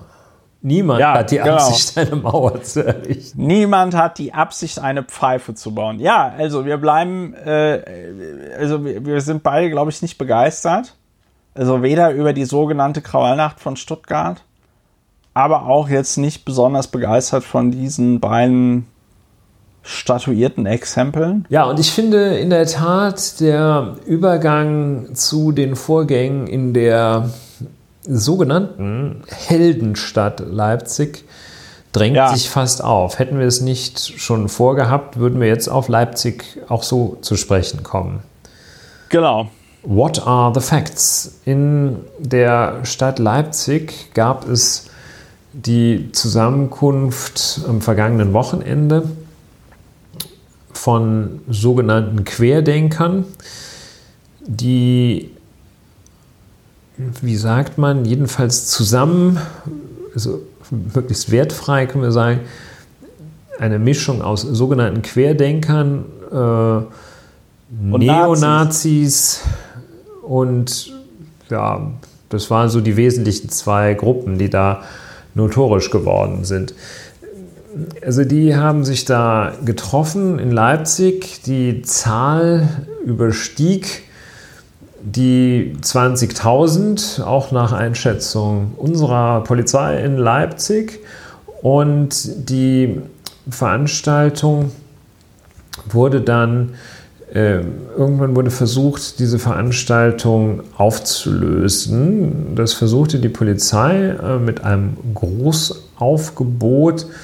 Und das ist ja aber auch nicht so gelungen, denn die Teilnehmer dieser Demonstration zogen dann weiter durch die Stadt Leipzig und äh, ließen sich also nicht, nicht wirklich auflösen. Und ähm, die Auflösung der Demonstration war erfolgt, weil die, der Sicherheitsabstand äh, Sicherheits, Corona-indizierte Sicherheitsabstände nicht eingehalten wurden und diese Menschen auch der Maskenpflicht nur sehr in sehr geringem Maße nachgekommen waren. Soweit die Ereignisse.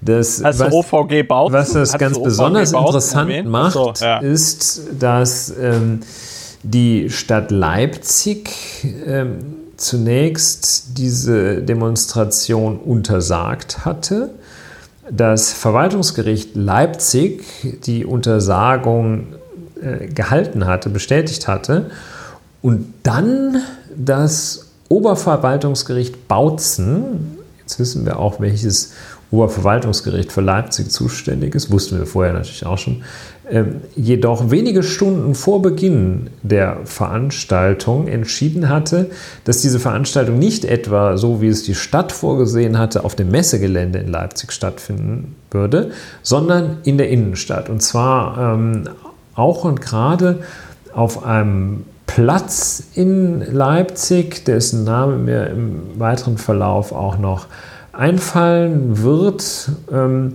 da durfte das stattfinden mit äh, schon der Schätzung, dass 16.000 Leute teilnehmen würden. Und äh, das Oberverwaltungsgericht Bautzen war auch zum Ergebnis gekommen in seiner Entscheidung, dass dort die gebotenen Mindestabstände eingehalten werden könnten.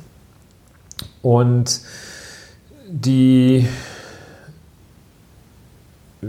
Umstände, wie dann diese, diese sogenannte Demonstration stattgefunden hatte, wie die Auflösung gescheitert ist, wie dann immer noch äh, tausende Menschen durch die, durch die Stadt zogen.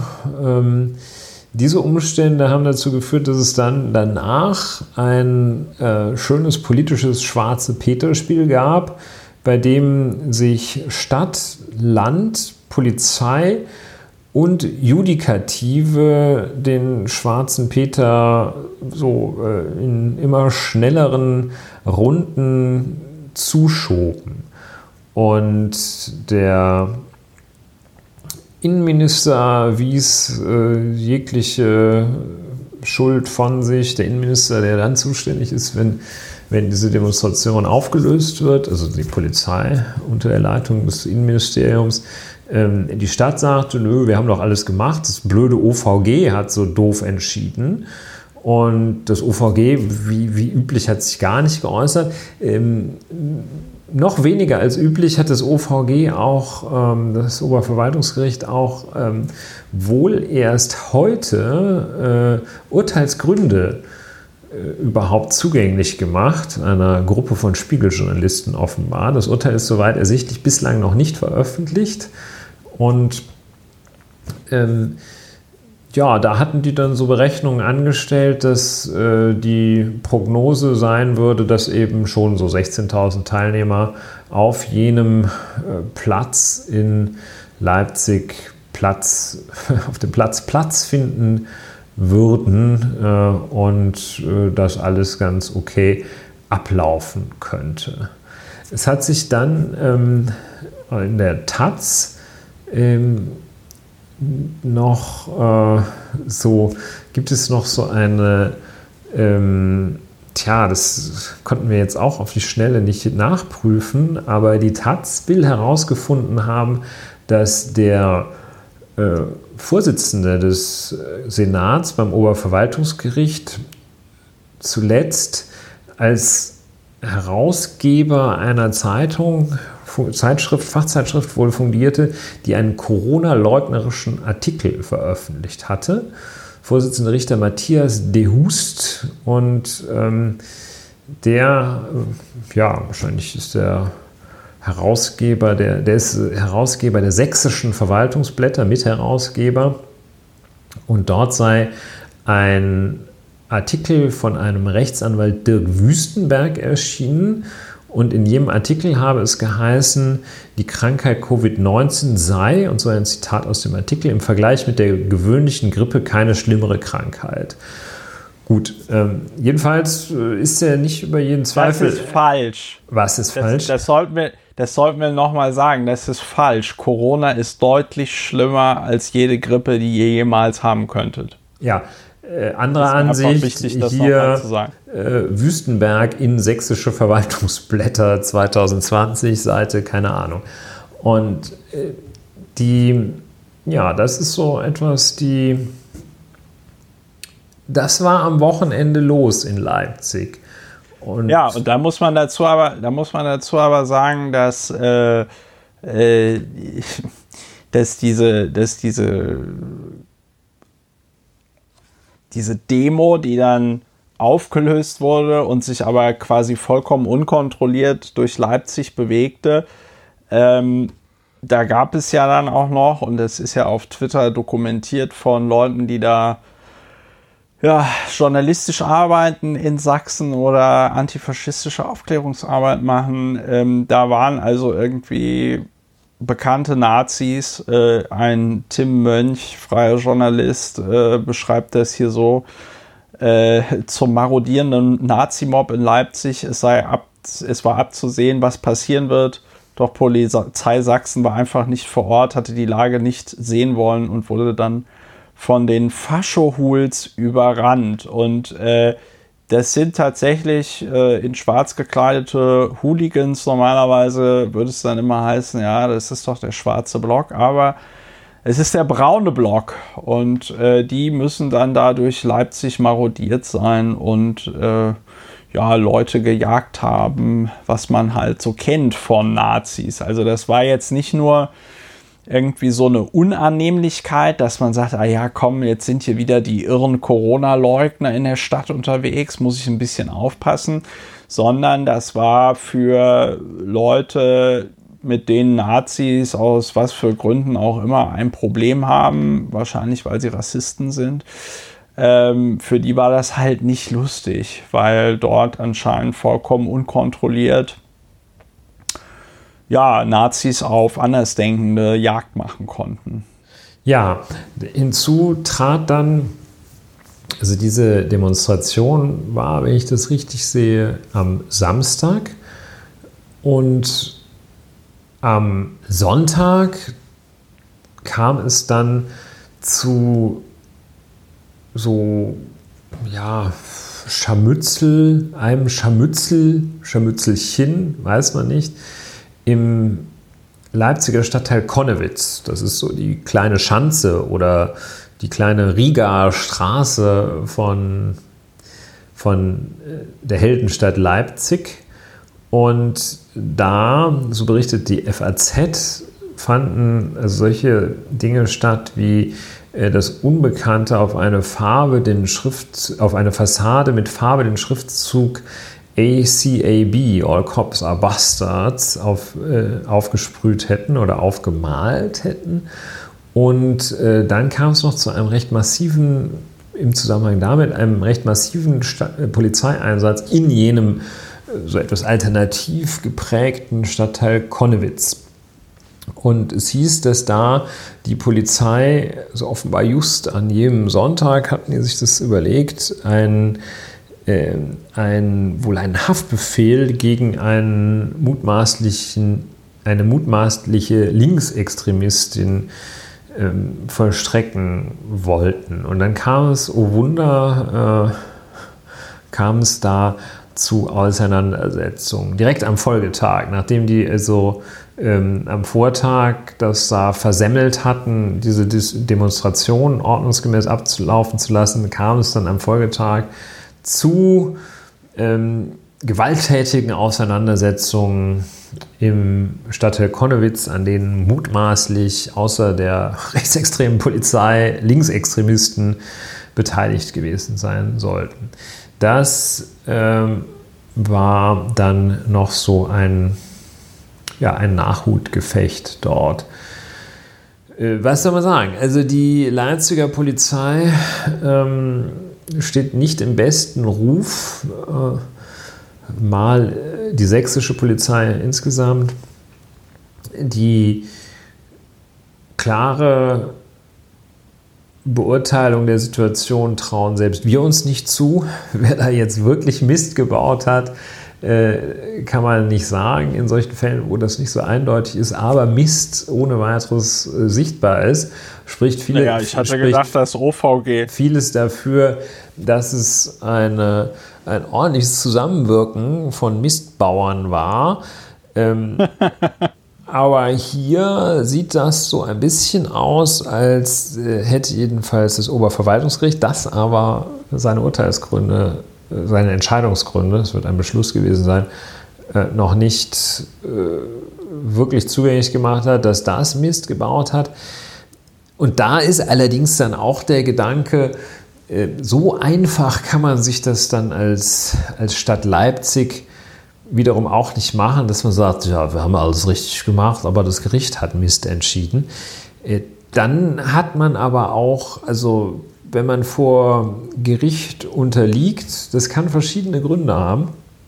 Es kann den Grund haben, dass einfach der Fall, mit dem man da hingegangen ist, schlecht war, dass man einfach Unrecht hatte. Es kann sein, dass man äh, schlecht argumentiert hat und seine Karten schlecht präsentiert hat. Und es kann sein, dass halt das Gericht wirklich groben Unfug gebaut hat. Aber diese Kurzerläuterung, so wir haben doch alles richtig gemacht, das Gericht hat es nicht gepeilt, das greift doch, doch auch sehr kurz. Das äh, höre ich doch auch häufiger und muss sagen, nee, das ist äh, meistens sehr unwahrscheinlich, dass da nur einer Mist gebaut hat. Also eine, eine sehr, sehr unschöne, unschöne Angelegenheit. Und auch dieser Umstand, dass da äh, so eine Großmenge von, von Leuten sich so massiv rechtsbrecherisch verhalten. Die verüben keine, ja. kein, keine schweren Straftaten, also die werfen da nicht am laufenden Meter Molotow-Cocktails. Ähm, Oder die Scheiben von Polizeiautos. Und Nein. bringen Menschen da in die Gefahr des Todes. Unmittelbar, aber doch schon so, dass äh, sie in ganz großem Stil sich rechtswidrig verhalten. Und naja, wobei diese Nazis, wie gesagt, schon Jagd auf Leute gemacht haben. Ne? Also das war auch schon nochmal eine Spur mhm. härter als irgendwelche verstrahlten Gestalten, die dann da irgendwie durch die Gegend laufen und sagen, das mit der Maske ist Quatsch oder so. Ja, also das, ich finde, was, was lernt man daraus? Ähm, ich glaube, dass das ist ja noch, da muss man wirklich mal sagen, äh, Corona ist ja, gibt es zwar jetzt äh, schon äh, das ganze Jahr über, irgendwo ist es aber doch auch noch, wie man so schön sagt, noch ein bisschen Neuland. Das heißt, die Mechanismen haben sich da noch nicht wirklich konsolidiert, sind zum Teil auch noch nicht geschaffen worden, aber ähm, man wird da wohl ein bisschen äh, ja, einheitlichere, äh, klarere Regeln brauchen, damit eben dann ähm, auch äh, so ein Gericht nicht hingehen kann und plötzlich zum Ergebnis kommen kann, dass da 16.000 Leute äh, auf so einem Platz in der Innenstadt dass die schon alle irgendwie um sich herum 1,5 Meter Abstand halten, sodass man dann ja, glaube ich, zu dem Ergebnis kommt, äh, dass die dass man dann, glaube ich, pro Person braucht man dann, glaube ich, sechs Quadratmeter. Und das kann eigentlich rechnerisch schon nicht sein. Und, ja, äh, also. Also, was will ich sagen? Ich mein, so, was man ein bisschen draus entnehmen kann, ist, dass man da vielleicht dann doch auch, äh, ohne dass, dass es dann da äh, man sich von Grundrechten auf immer und ewig verabschieden kann, dass man da doch vielleicht auch etwas klarer und straffer durchregelt. Dann also, äh, wird halt momentan in dieser Pandemiesituation, ähm, sagt man dann halt, ja, also wenn es nicht, ja, muss man halt irgendwie mal gucken, dass man sich ein paar kluge Gedanken da macht. Ja, aber der, also der Punkt, aber der Punkt ist doch wirklich der, ähm, ich meine, alle möglichen halbwegs vernünftigen Organisationen, Fridays for Future oder sonst irgendwas, ja, die äh, demonstrieren, seit wir Corona haben, sehr diszipliniert, machen irgendwelche Hygienekonzepte, sagen den Leuten, äh, nee, wir können nicht alle demonstrieren, aber denken sich dann irgendwelche Aktionen aus vom Bundestag und so weiter und so fort, ja. Ähm, und jetzt haben wir diese sogenannten Querdenker und dass man vielleicht bei der ersten Demo von denen noch ein bisschen naiv war, ja, geschenkt. Ne? Also wenn man da so Leute hat, die sagen, ja, wir sind zwar gegen diese Corona-Auflagen, aber wir halten uns bei der Demo schon dran, finde ich, bei der ersten Demo kann man sagen, ja, also wir lassen das jetzt mal so auf uns zukommen und dann gucken wir mal, wie sich das entwickelt.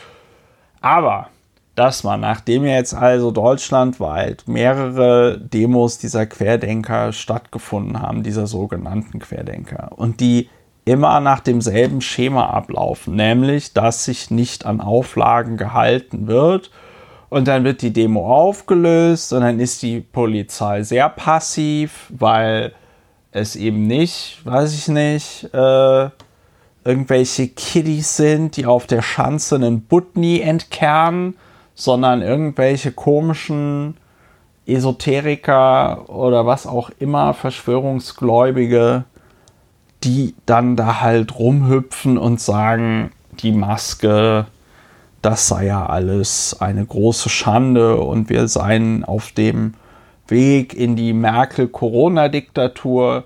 Leute, die auf Demonstrationen so ähm, Schilder halten, wo man dann so Angela Merkel und äh, hier den Drosten ähm, in so Sträflingskleidung sieht und dann halten die so ein Schild, wo schuldig drauf steht, ja. Und eine Bewegung, diese sogenannten Querdenker, die anscheinend von Anfang an überhaupt gar keine Berührungsängste mit äh, Nazis, mit Rechtsextremen hatte. Und also ich finde, sowas könnte, ich bin jetzt kein Verwaltungsrechtler, ne, aber ich finde, sowas könnte ein Verwaltungsgericht bei der Beurteilung, ob denn jetzt eine Demonstration stattfinden darf oder nicht, könnten die ja mal irgendwie in ihre Erwägung eingehen lassen. Ja? Und das sehe ich jetzt hier in diesem Fall bei Leipzig nicht. Und das legt den Verdacht nahe im Zusammenhang auch mit der Berichterstattung der Taz, die du da erwähnt hast bezüglich der Frage, inwieweit war denn dieser Richter, der dort das Urteil gefällt hat, inwieweit war der denn ähm, da so ganz neutral bei dem Thema, ja? Vor dem Hintergrund würde ich sagen, ja, er hat dann einfach irgend so ein Sympathisant, der, äh, der diese Corona-Heinis da irgendwie toll findet, hat dann einfach gesagt, ja, dann demonstriert ihr halt durch Leipzig. Also, weil anders kann man das ja nicht erklären. Also jeder, weiß ich nicht, alle möglichen Demos, höchste Auflagen, Polizei kommt mit Hundertschaften und äh, Wasserwerfern und allem Möglichen angerollt. Wenn sogenannte Querdenker demonstrieren, passiert gar nichts. Und man lässt die Leute gewähren. Und das ist wirklich sehr schwierig. Ja, also das ist auch ähm, so, dass da schon erforderlich ist, Position zu beziehen und diese Position kann man hier beziehen. Da soll nicht eine Meinung unterdrückt werden, sondern es soll eben die Begehung von massenhaften Ordnungswidrigkeiten unterbunden werden, die ja ein erhebliches Gefahrenpotenzial tatsächlich in sich tragen. Nämlich, äh, dass sich da Leute massenhaft infizieren. Das ist ja der das ist ja der eigentliche Punkt.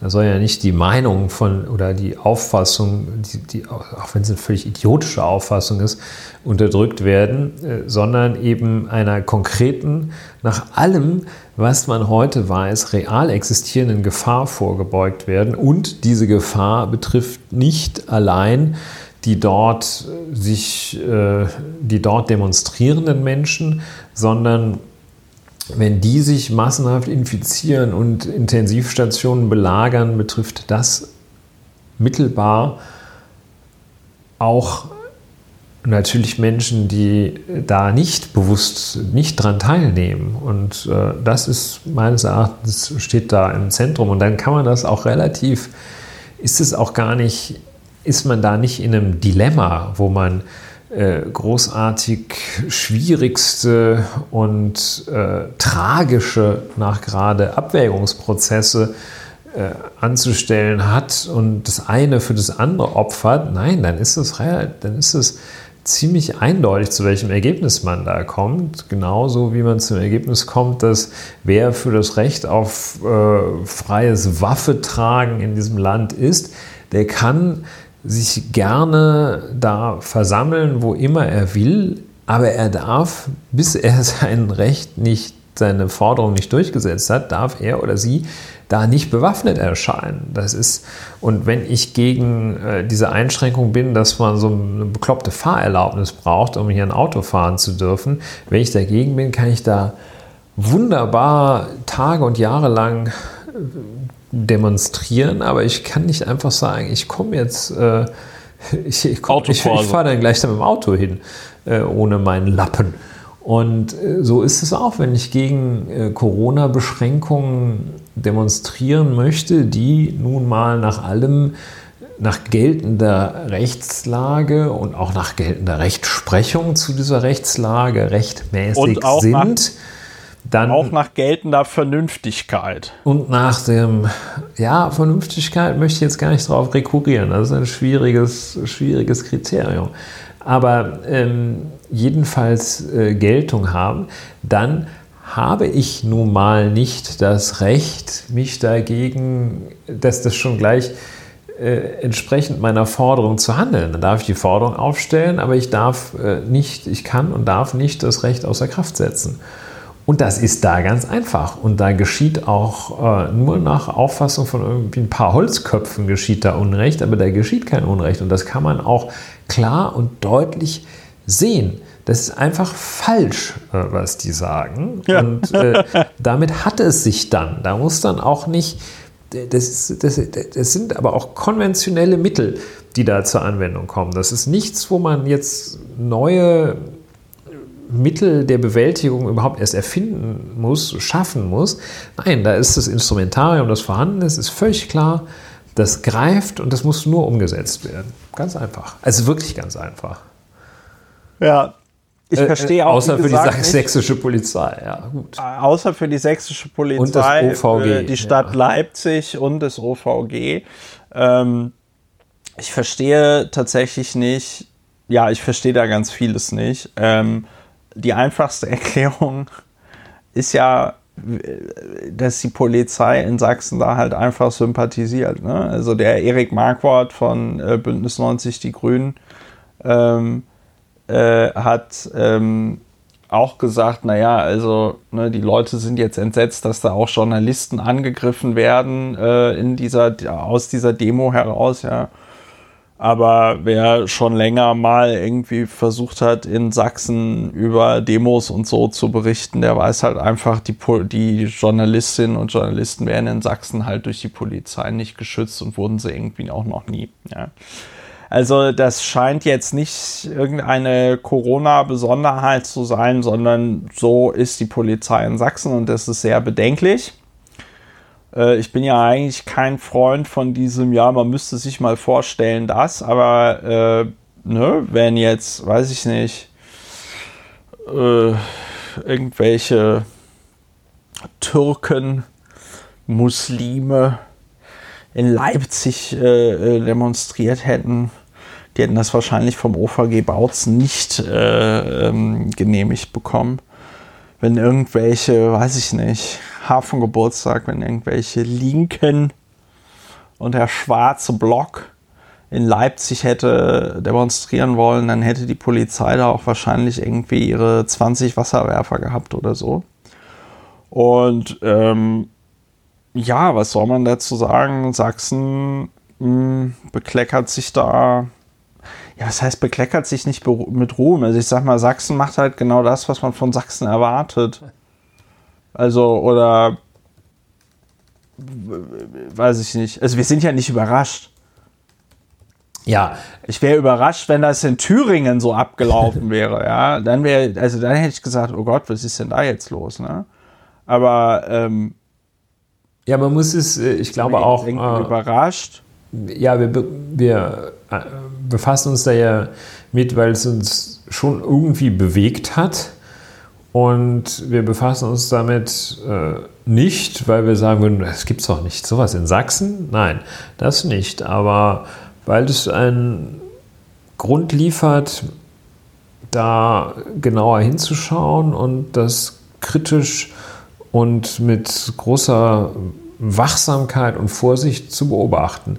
Denn 20.000 Leute, das ist jetzt prozentual gesehen nicht viel, ähm, aber so Ansammlungen von Menschen, die wirklich komplett äh, die Verbindung zu dem, was die Gesamtheit der Gemeinschaft für sinnvoll richtig und erstrebenswert halt, die Verbindung komplett dazu verloren haben, auch zu rationalem und evidenzbasiertem Handeln komplett verloren haben, da muss man schon sehr genau hinschauen, wenn, das, wenn, wenn, wenn diese Menge ansteigt, wenn es jetzt nicht nur 20.000 sind, die sich in Leipzig versammeln, sondern wenn es dann irgendwann, wenn das mehr wird, muss man aufpassen. Also in den Vereinigten Staaten von Amerika scheint ja äh, ungefähr die Hälfte, fast die Hälfte der Bevölkerung oder der Wähler, weiß ja nicht so genau, jedenfalls eine ganz ein, eine, eine kritische Masse erreicht zu sein von Menschen, die die Verbindung zu dem, was die billig und gerecht Denkenden für gut und erstrebenswert halten, die Verbindung dazu komplett verloren hat. Und das ist das, ja. was ich bei diesen Menschen, den sogenannten Querdenkern, bei den Neonazis sowieso, aber bei den Querdenkern sehe, dass die die Verbindung zu dem, was gilt und gelten soll, komplett verloren haben. Und ja, da ist große Vorsicht angebracht die haben einfach jeden Kontakt zur Realität verloren. Also äh, anders kann man das ja nicht formulieren. Ja, ich möchte nicht, dass, das, dass das. die irgendwann eine, eine kritische Masse und schon ja, gar nicht, dass und, die und, irgendwann eine Mehrheit ja. bilden. Weil das Potenzial und, ja, ist und da. Gegen sowas, und gegen sowas und gegen sowas kannst du halt eben nur vorgehen, wenn du denen klar machst, nein, diese Grenzüberschreitung, die ihr hier gerade macht, nämlich demonstrieren und sich dabei nicht an die Auflagen halten, ja, das geht so nicht. Und das kriegen sie im Moment nicht gesagt, sondern im Moment, und da kann ich zumindest, also nicht, dass ich in irgendeiner Art und Weise mit denen sympathisiere, nichts läge mir ferner, aber ich kann zumindest den Impuls verstehen, warum man dann auf einmal sowas wie diese sogenannten Querdenker warum man das attraktiv findet, weil du natürlich, also dieses anderen auf der Nase rumtanzen, wenn einem das Spaß macht, ja. Also da haben wir in diesem Podcast ja auch schon mal drüber geredet, Macht durch Stören, ja. Wenn einem das Spaß macht und einem das irgendwie glücklich macht, dass man es denen da oben mal so richtig zeigt, dann ist das, was äh, da jetzt die sächsische Polizei gemacht hat, genau genau das Richtige, äh, diesen Leuten eben nämlich das Gefühl geben, dass sie alles, alles, alles machen können und das nichts Konsequenzen hat. Also, äh, und da liegt dann ja tatsächlich die, äh, da liegt dann ja tatsächlich der äh, äh, Vergleich mit der sogenannten Krawallnacht von Stuttgart, liegt da ja auf der Hand. Und deswegen ist es auch sehr gut, dass du den gebracht hast, weil man sich ja mal tatsächlich fragen kann, was sind denn hier die Prioritäten? Ne? Was sind denn hier die Prioritäten? Äh, bei Stuttgart redet irgendwie wochenlang das ganze Land über die sogenannte Krawallnacht von Stuttgart. Und jetzt in Leipzig ist das so ein, ist wieder so ein Thema unter ferner Liefen, habe ich das Gefühl. Also ja, die Politiker sind natürlich wieder alle empört und so, ne? Also bis auf, weiß ich nicht, AfD-Politiker sagte auch wahrscheinlich niemand, oh, das war ja jetzt aber eine tolle Aktion. Ähm, aber so insgesamt habe ich nicht das Gefühl, dass das jetzt besonders hohe Wellen geschlagen hat. Ja.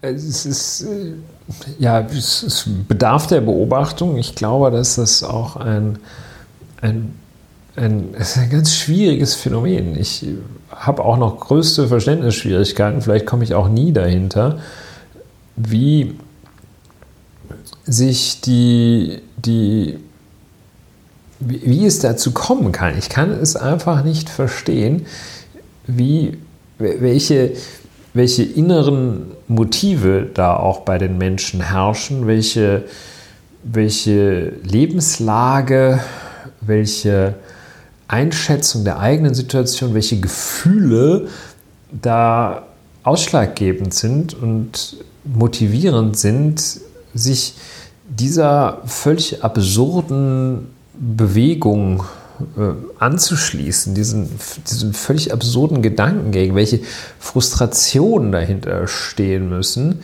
Die Taz schildert da auch, wie äh, schildert so den Einzelfall eines Herrn Christoph Wonneberger, der äh, früher in der Heldenstadt Leipzig Friedensgebete in der Nikolaikirche organisierte und also jedenfalls mitgewirkt hat an dieser Bewegung, die dann letztlich auch den politischen Umbruch 89, 90 herbeiführten und äh, der jetzt da redet so als Volkstribun und sagt, es gebe keine Covid-Krise, äh, sondern so zitiert die, FAZ, äh, die Taz ihn, die FAZ, Taz, eine Kapitalismus-Insolvenzverschleppung, die Masse jubelt dann. Da ist irgendwas, äh, das, das ist irgendwas zerstört oder nie vorhanden gewesen, was äh, so das gedeihliche Zusammenleben und auch die, die, so die, die ein, ein Mindestmaß an Zufriedenheit äh, mit dem eigenen Leben da bedeuten würde. Also irgendwie auch eine, eine krasse Situation, äh, die man beobachten muss. Ja. So viel dazu. Ja, apropos, also, äh, apropos Persönlichkeitsstörung, das ist auch ja, fast ja, so, ja, aber merkst du die Überleitung? Was, ich muss noch was sagen. Ja, du willst eine Überleitung machen, aber ich muss noch was sagen. Äh, ich finde, schön beschrieben hat es hier Wolfgang Janisch von der Süddeutschen Zeitung. Ich werde den Artikel verlinken. Der nennt das Urteil bzw. den Beschluss des äh, Oberverwaltungsgerichts Bautzen sächsische Ausreißer in der Rechtsgeschichte und vergleicht das eben nochmal mit anderen Verwaltungsgerichtsentscheidungen. Äh, so zum Beispiel äh, in München ähm, da wurde eine Kundgebung auf 1000 Teilnehmer begrenzt. Und zwar auf der Theresienwiese, die drei bis viermal so groß ist wie das Areal äh, in Leipzig, auf dem dann die Demo stattgefunden hat. Ja, also es scheint hier äh, in der OVG-Entscheidung tatsächlich auch so ähm, nach allem, was man heutzutage weiß, sachliche praktische, tatsächliche Fehler gegeben zu haben, weil ich kann mir nicht vorstellen, dass es rechnerisch überhaupt möglich ist, den ähm, erforderlichen gebotenen ja, Mindestabstand bei, bei, der Zahl. Das, also ich bin sehr gespannt, ob es gelingt, diese Entscheidung noch irgendwo aufzutreiben ähm, und dann sehr gespannt, ähm, wie die das begründen wollen, dass, dass sich 16.000 Leute in Leipzig, Leipzig ist ja nicht... Äh, Leipzig hat ja keinen Central Park, wie wir alle wissen. Und ja. wie das gehen soll. Naja, ähm, wir werden ja, sehen. Jetzt wolltest du, wir werden es sehen. Du wolltest über äh, ja, gestörte Menschen reden. Ja, ich weiß ja, auch gar nicht. Wer, äh, wer, wer könnte im, das sein? Im Grunde genommen McDonald Trump. Und es ist im ja. Grunde genommen eigentlich bin ich Borat gesehen. Ja, ich fand das. Äh, ich fand bei der. Ich habe es noch nicht fertig. Nee, ich auch nicht. Das kann man auch sich der, nur der, in kleinen. Der Anfang, der Anfang war auf jeden Fall großartig. Das kann man sich wirklich nur in kleinen Dosen, finde ich, äh, zuführen, Borat. Und während. Sascha Baron Kohn großartiger Mann, während das kann man ja nicht sagen. In dem Ur-Borat-Werk die, der, einer der Running Gags war, dass er immer von den USA konsequent sprach, dass in den USA und überhaupt nur USA äh, konsequent als Running Gag praktizierte, äh, eben wie es ein großer humoristischer Künstler nur vermag, ohne dabei sich anmerken zu lassen, dass es eigentlich ein Running Gag ist, äh, ist dieser ähm, unerklärte Running Gag in dem zweiten unter anderem äh, eben, dass er immer von McDonald Trump spricht. Und das, das ja. ist ausgesprochen lustig.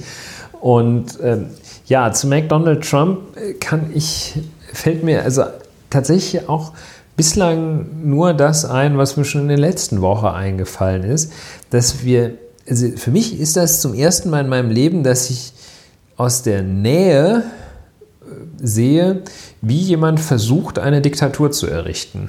Das ja. habe ich in meinem mittellangen Leben bislang. Wir sind hier schon etwas im Bewertungs. Immer nur, ja, da gibt es jetzt, das ist ja alles bekannt.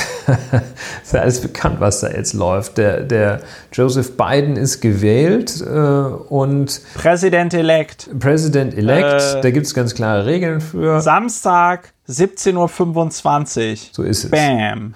Und Deutsche Zeit. Der äh, Herr Trump ist abgewählt und ähm, und zwar deutlich. Auch wenn es keinen Bundeswahlleiter gibt, äh, gibt es aber keinen Zweifel daran und er versucht sich noch in so ein paar Scharmützeln, die äh, mehr oder weniger bizarr sind, aber auch so ein bisschen kriegerisch daherkommen. Also jetzt heißt es, er habe nicht nur den, er hat ganz offensichtlich nicht nur den Verteidigungsminister entlassen, sondern besetzt da jetzt auch Spitzenpositionen in der, im Militär und in der Militärverwaltung zumal äh, neu mit äh, Vasallen, so heißt es.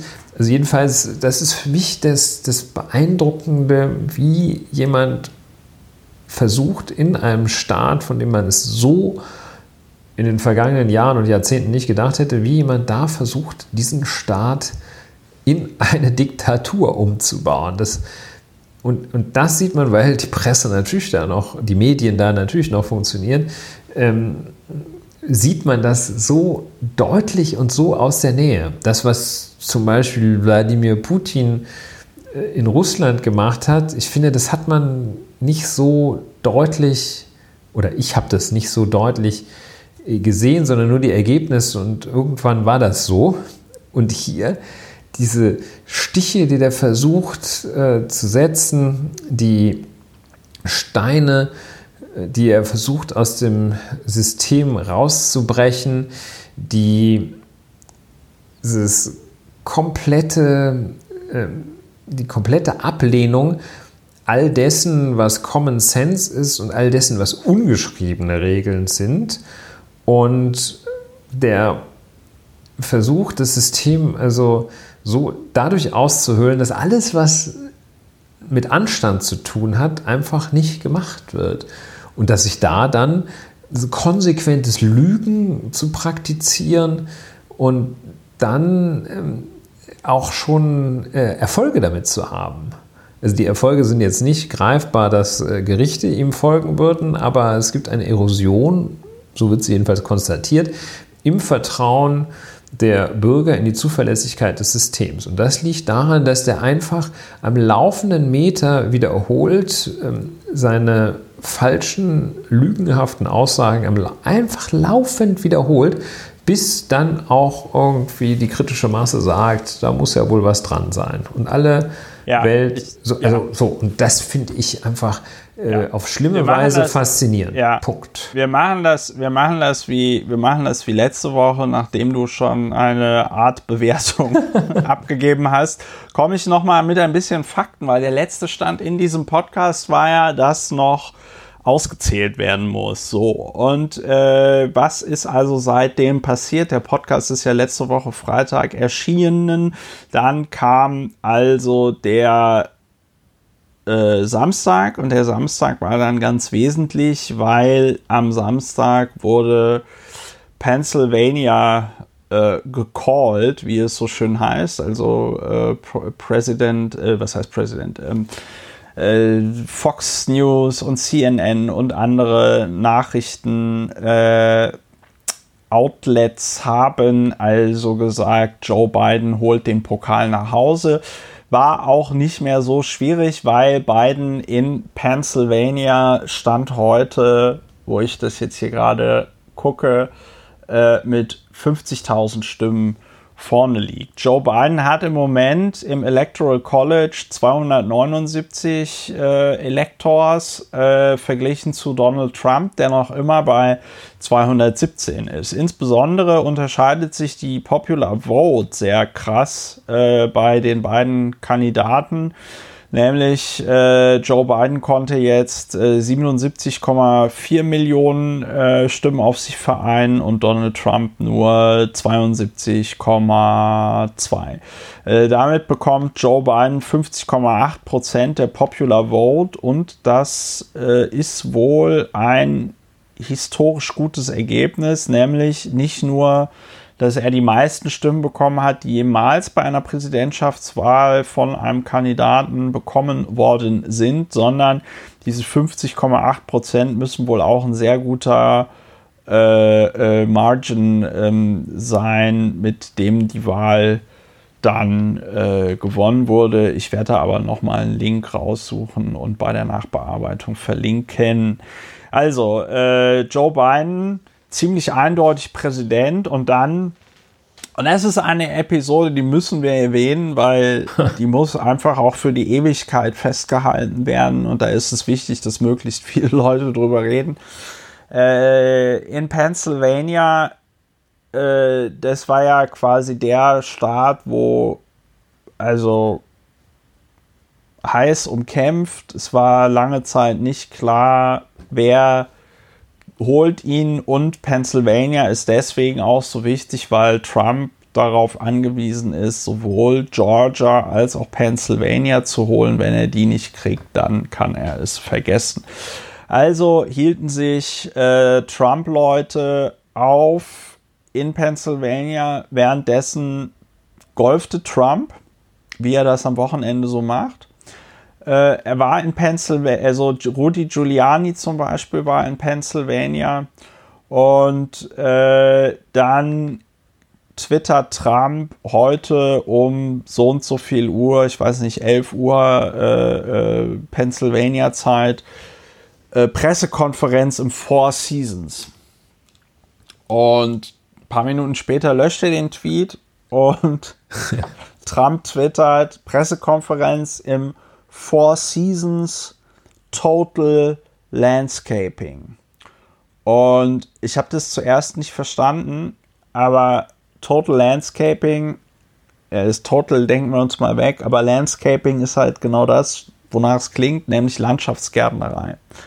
Es war passiert, aus irgendeinem Grund war das Team von Donald Trump unfähig oder nicht willens, das echte Four Seasons im, äh, in Philadelphia zu buchen, sondern sie buchten eben Four Seasons Total Landscaping, eine Landschaftsgärtnerei in einem Industriegebiet in der Nähe eines ähm, ja, Sexshops. Das äh, wurde dann auch häufig gezeigt, dieses Schild. Ähm, weil das bestimmt so aus den 90ern war, äh, DVDs and Lotions werden da auf dem Schild zum Beispiel also alles, angepriesen. Was man braucht, ja. Ich muss echt sagen, also DVDs and Lotions, das wäre für mich so auch echt der Pitch. Ja, wenn man äh, sich total interessiert, man kann Four Seasons Total Landscaping kann man sich auf Google kann man sich auf Google Maps auch angucken. Ja. Ähm, ja, es ist halt eine pupsnormale Landschaftsgärtnerei in einem Industriegebiet. Also, was haben die dann gemacht? Die haben also die Journalistinnen und Journalisten auf den, ähm, auf den Parkplatz von Four Seasons Total Landscaping gebeten, um dann äh, eine Pressekonferenz zu halten. Das Dumme war nur für die Trump-Kampagne, dass währenddessen äh, Joe Biden zum Gewinner erklärt worden ist. Und äh, was dann passierte, war, dass einfach sehr viele Journalisten schon vor Beginn der PK ähm, äh, einfach gegangen sind, weil sie gesagt haben, okay, der Drops ist gelutscht, da muss ich mir hier die Scheiße auch nicht antun. Und ähm, ja, das war also dann äh, das war dann also das, äh, die PK bei Four Season Total Landscaping. Dann kam halt Rudy Giuliani raus und führte so Leute vor, die dann gesagt haben, wie sie bei der Wahlbeobachtung äh, behindert wurden. Das ist ja so ein Angriffspunkt der Republikaner. Und ich sage hier an der Stelle ganz bewusst Republikaner, weil es ist nicht nur Donald Trump, es ist auch zum Beispiel Pompeo, der Außenminister, der gestern gesagt hat auf eine Frage, ja, es wird eine Transition geben zu einer äh, zweiten Trump-Regierung, ja äh, zu Mitch McConnell und anderen führenden Republikanern, die auch alle gesagt haben, ja, ja, nee, also äh, da müssen wir allen äh, äh Anzeichen von Voter Fraud nachgehen und uns äh, genau angucken, was da passiert ist. Und äh, man könne das verstehen, dass der Präsident keinen keinen Bock hat, seine Conceding Speech zu halten und so weiter und so fort. Also die Republikaner machen damit. Und ein Argument, in Anführungszeichen Argument, eine Behauptung ist eben, dass äh, es bei der Wahlauszählung nicht mit rechten Dingen zugeht.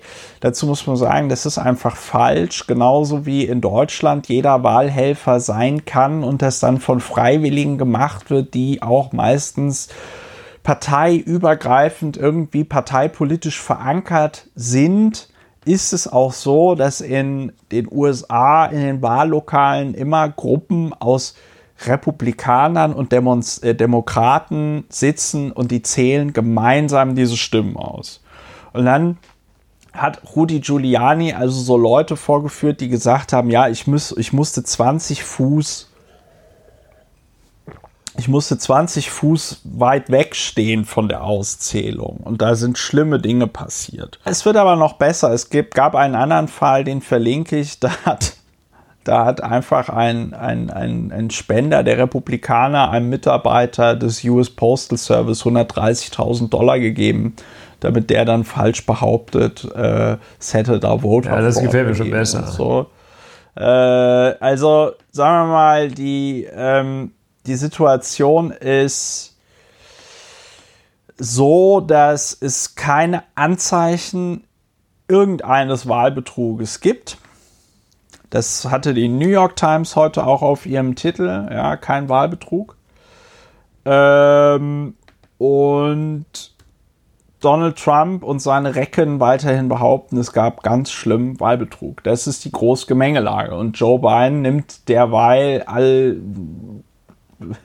Glückwünsche entgegen aus überall in der Welt. Äh, alle wollen sich mit ihm treffen und mit ihm telefonieren und äh, sich überlegen, was man denn jetzt alles so Schönes machen könnte. Heiko Maas hat in einem seltenen außenpolitischen Statement äh, auch gesagt, ja, man müsse jetzt mal, äh, man bräuchte einen neuen Deal zwischen Deutschland und den USA. Ja, alle stellen sich im Grunde genommen darauf ein, dass jetzt Joe Biden President-elect äh, ist, beziehungsweise Präsident wird, aber du hast vollkommen recht, was die Republikaner da im Moment machen, ist im Grunde genommen nichts anderes als ein Putschversuch. Also, ne, man kann natürlich sagen, ja, das ist irgendwie lustig gemeint oder ähm, ja, das ist, äh, weiß ich nicht, wir müssen das Trump ganz sanft beibringen. Äh, aber wenn es so aussieht wie eine Ente und ähm, so riecht und so fliegt wie eine Ente, dann ist es wohl eine Ente.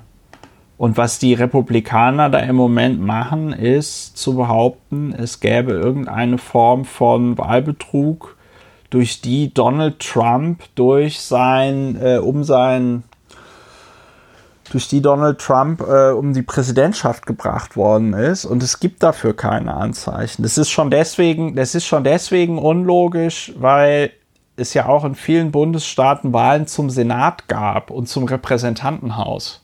Und es ist alles derselbe Wahlzettel. Es ist alles derselbe Wahlzettel. Die Kritik der Republikaner bezieht sich aber im Moment nur auf die Präsidentschaftswahl. Ja? Und ähm, ja, das ist, das, das kann man, das kann man nicht anders bezeichnen, außer als Putschversuch. Ja. Weil man nicht, weil man nicht gewählt, weil man nicht gewählt ist, friedlich die Macht an die, an den legitim gewählten nächsten Präsidenten weiterzugeben. Ja, was da in einem vorgeht, das ist auch sehr interessant. Äh, das, oder interessant, wahrscheinlich erschreckend wie weit muss man weg sein, um zu dem Ergebnis zu kommen, ich finde es richtig, ich finde es richtig und ich finde es besser, wenn ich an der Macht bleibe, als wenn der andere jetzt an die Macht kommt und alles andere ist mir egal. Es ist, wie ich ja, finde, insbesondere schwer vorstellbar. Und äh, ja, äh, zwei Aspekte fallen mir noch ein. Ähm, mir ist noch wichtig zu erwähnen, dass zu den allerersten Gratulanten beim President-elect Biden äh, unser Freund Boris Johnson zählte. Der hat also noch deutlich vor der äh, Bundeskanzlerin und äh, Staatspräsident Macron hat äh, ja, Boris Johnson Herrn Biden gratuliert. Das ist auch irgendwie eine interessante, ja, dem Schwimmen, interessante dem Schwimmen Geste. Weg, ne? Ist auch nicht, es wird schwierig für ihn, weil ich nicht glaube, dass Joe Biden, Präsident Biden, da sich groß drum kümmern wird. Der weiß wenigstens, anders als der aktuelle Präsident, weiß der wenigstens, wo Großbritannien ist aber äh, ja, auch nicht sein, wird auch nicht seine Priorität sein, da dem Verrückten noch irgendwie den zu unterstützen. Und äh, das andere, was äh, der andere Aspekt ist, dass solche Nachzählungen, äh, wie es sie ja äh, im Jahr 2000 bei Bush äh, gegen Gore gab, ähm, dass solche Nachzählungen allenfalls Differenzen gegenüber dem zunächst festgestellten Wahlergebnisse von einigen wenigen, höchstens einige wenige hundert Stimmen ergeben, weil man da irgendwo ja. mal noch was findet, äh, dass das also entscheidend ja, ist. Oder irgendwo in der Zeile verrutscht ist. Ja. Irgendwo hat die Excel-Tabelle dann mal irgendwas nicht zusammengerechnet oder sowas.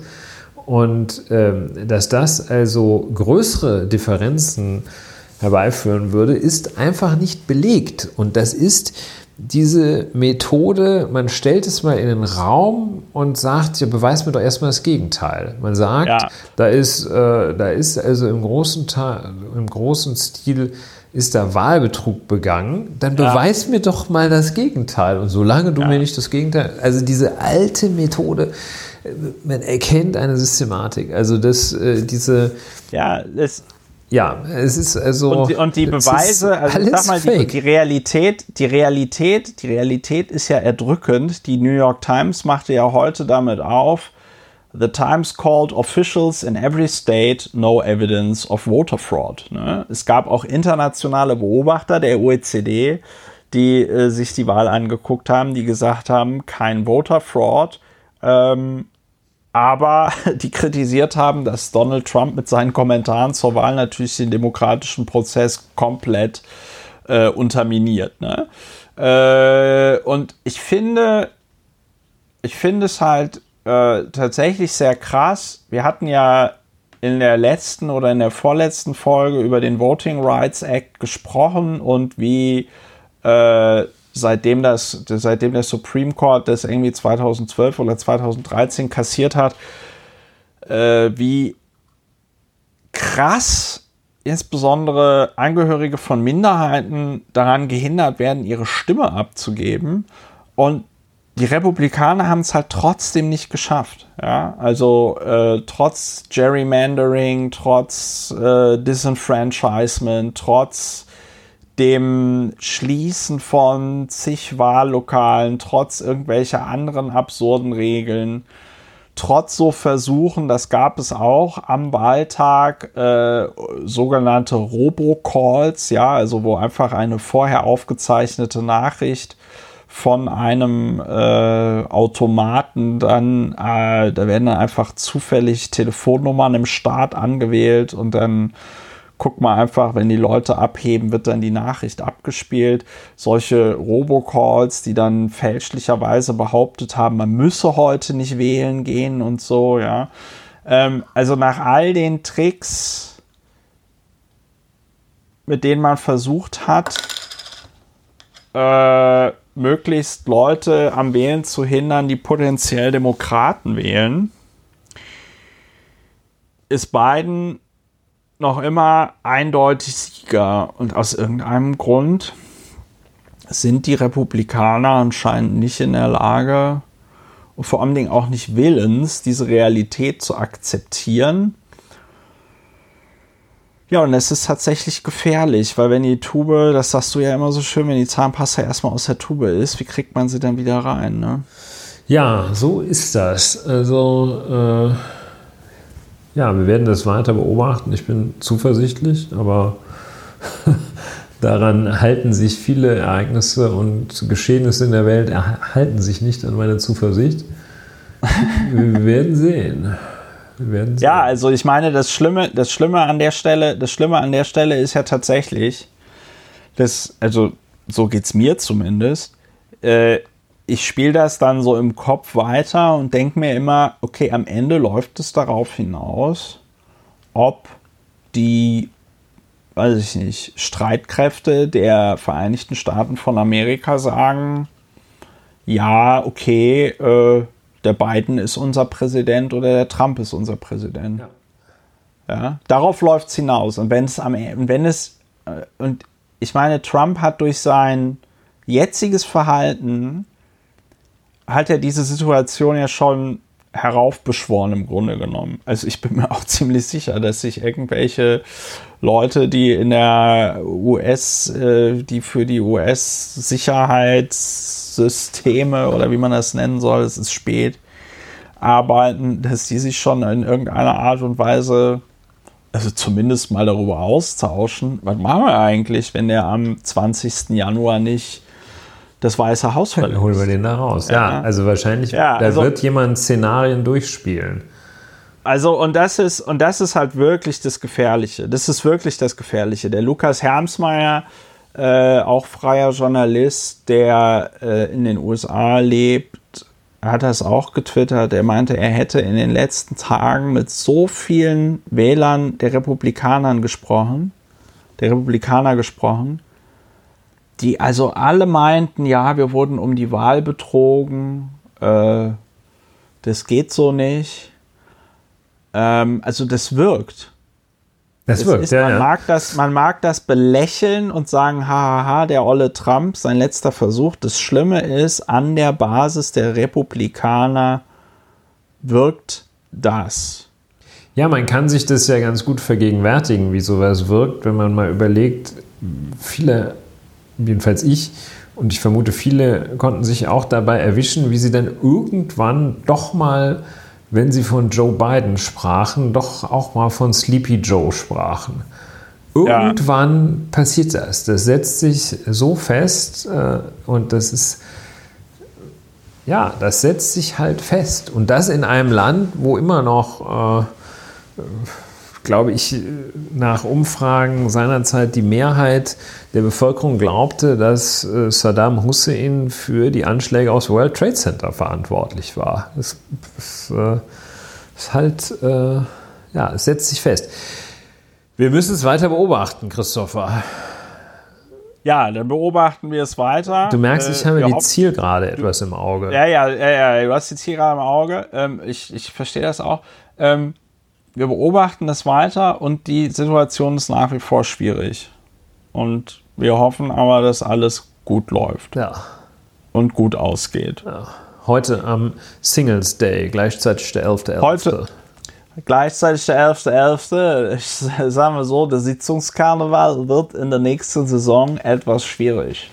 Das, das wird etwas schwierig. Ja, das wird richtig eng. Wobei, ich denke, wenn, ich sage mal so, ne, also wenn jetzt, äh, wenn jetzt der Impfstoff von BioNTech kommt, dann ist natürlich klar, dass Karnevalisten da ganz, ganz vorne mit ja, ähm, die werden dabei als sein müssen. Geimpft. Die müssen dann als erstes das geimpft werden, weil zunächst. Das Dreigestirn. Unsere wichtigsten Personen im ja. Staat. Prinz Bauer Jungfrau kriegen als erstes einen kriegen den Schuss. Verpasst. Es sind, ja, es sind ja zwei Schüsse. Ich bin ja mal gespannt, wie das auch, alles wie das alles ausgehen wird, weil dieses BioNTech, dieses BioNTech, dieser Impfstoff, der muss ja bei minus 80 Grad gelagert werden und man braucht dann zwei Dosen. Ja, das wird spannend.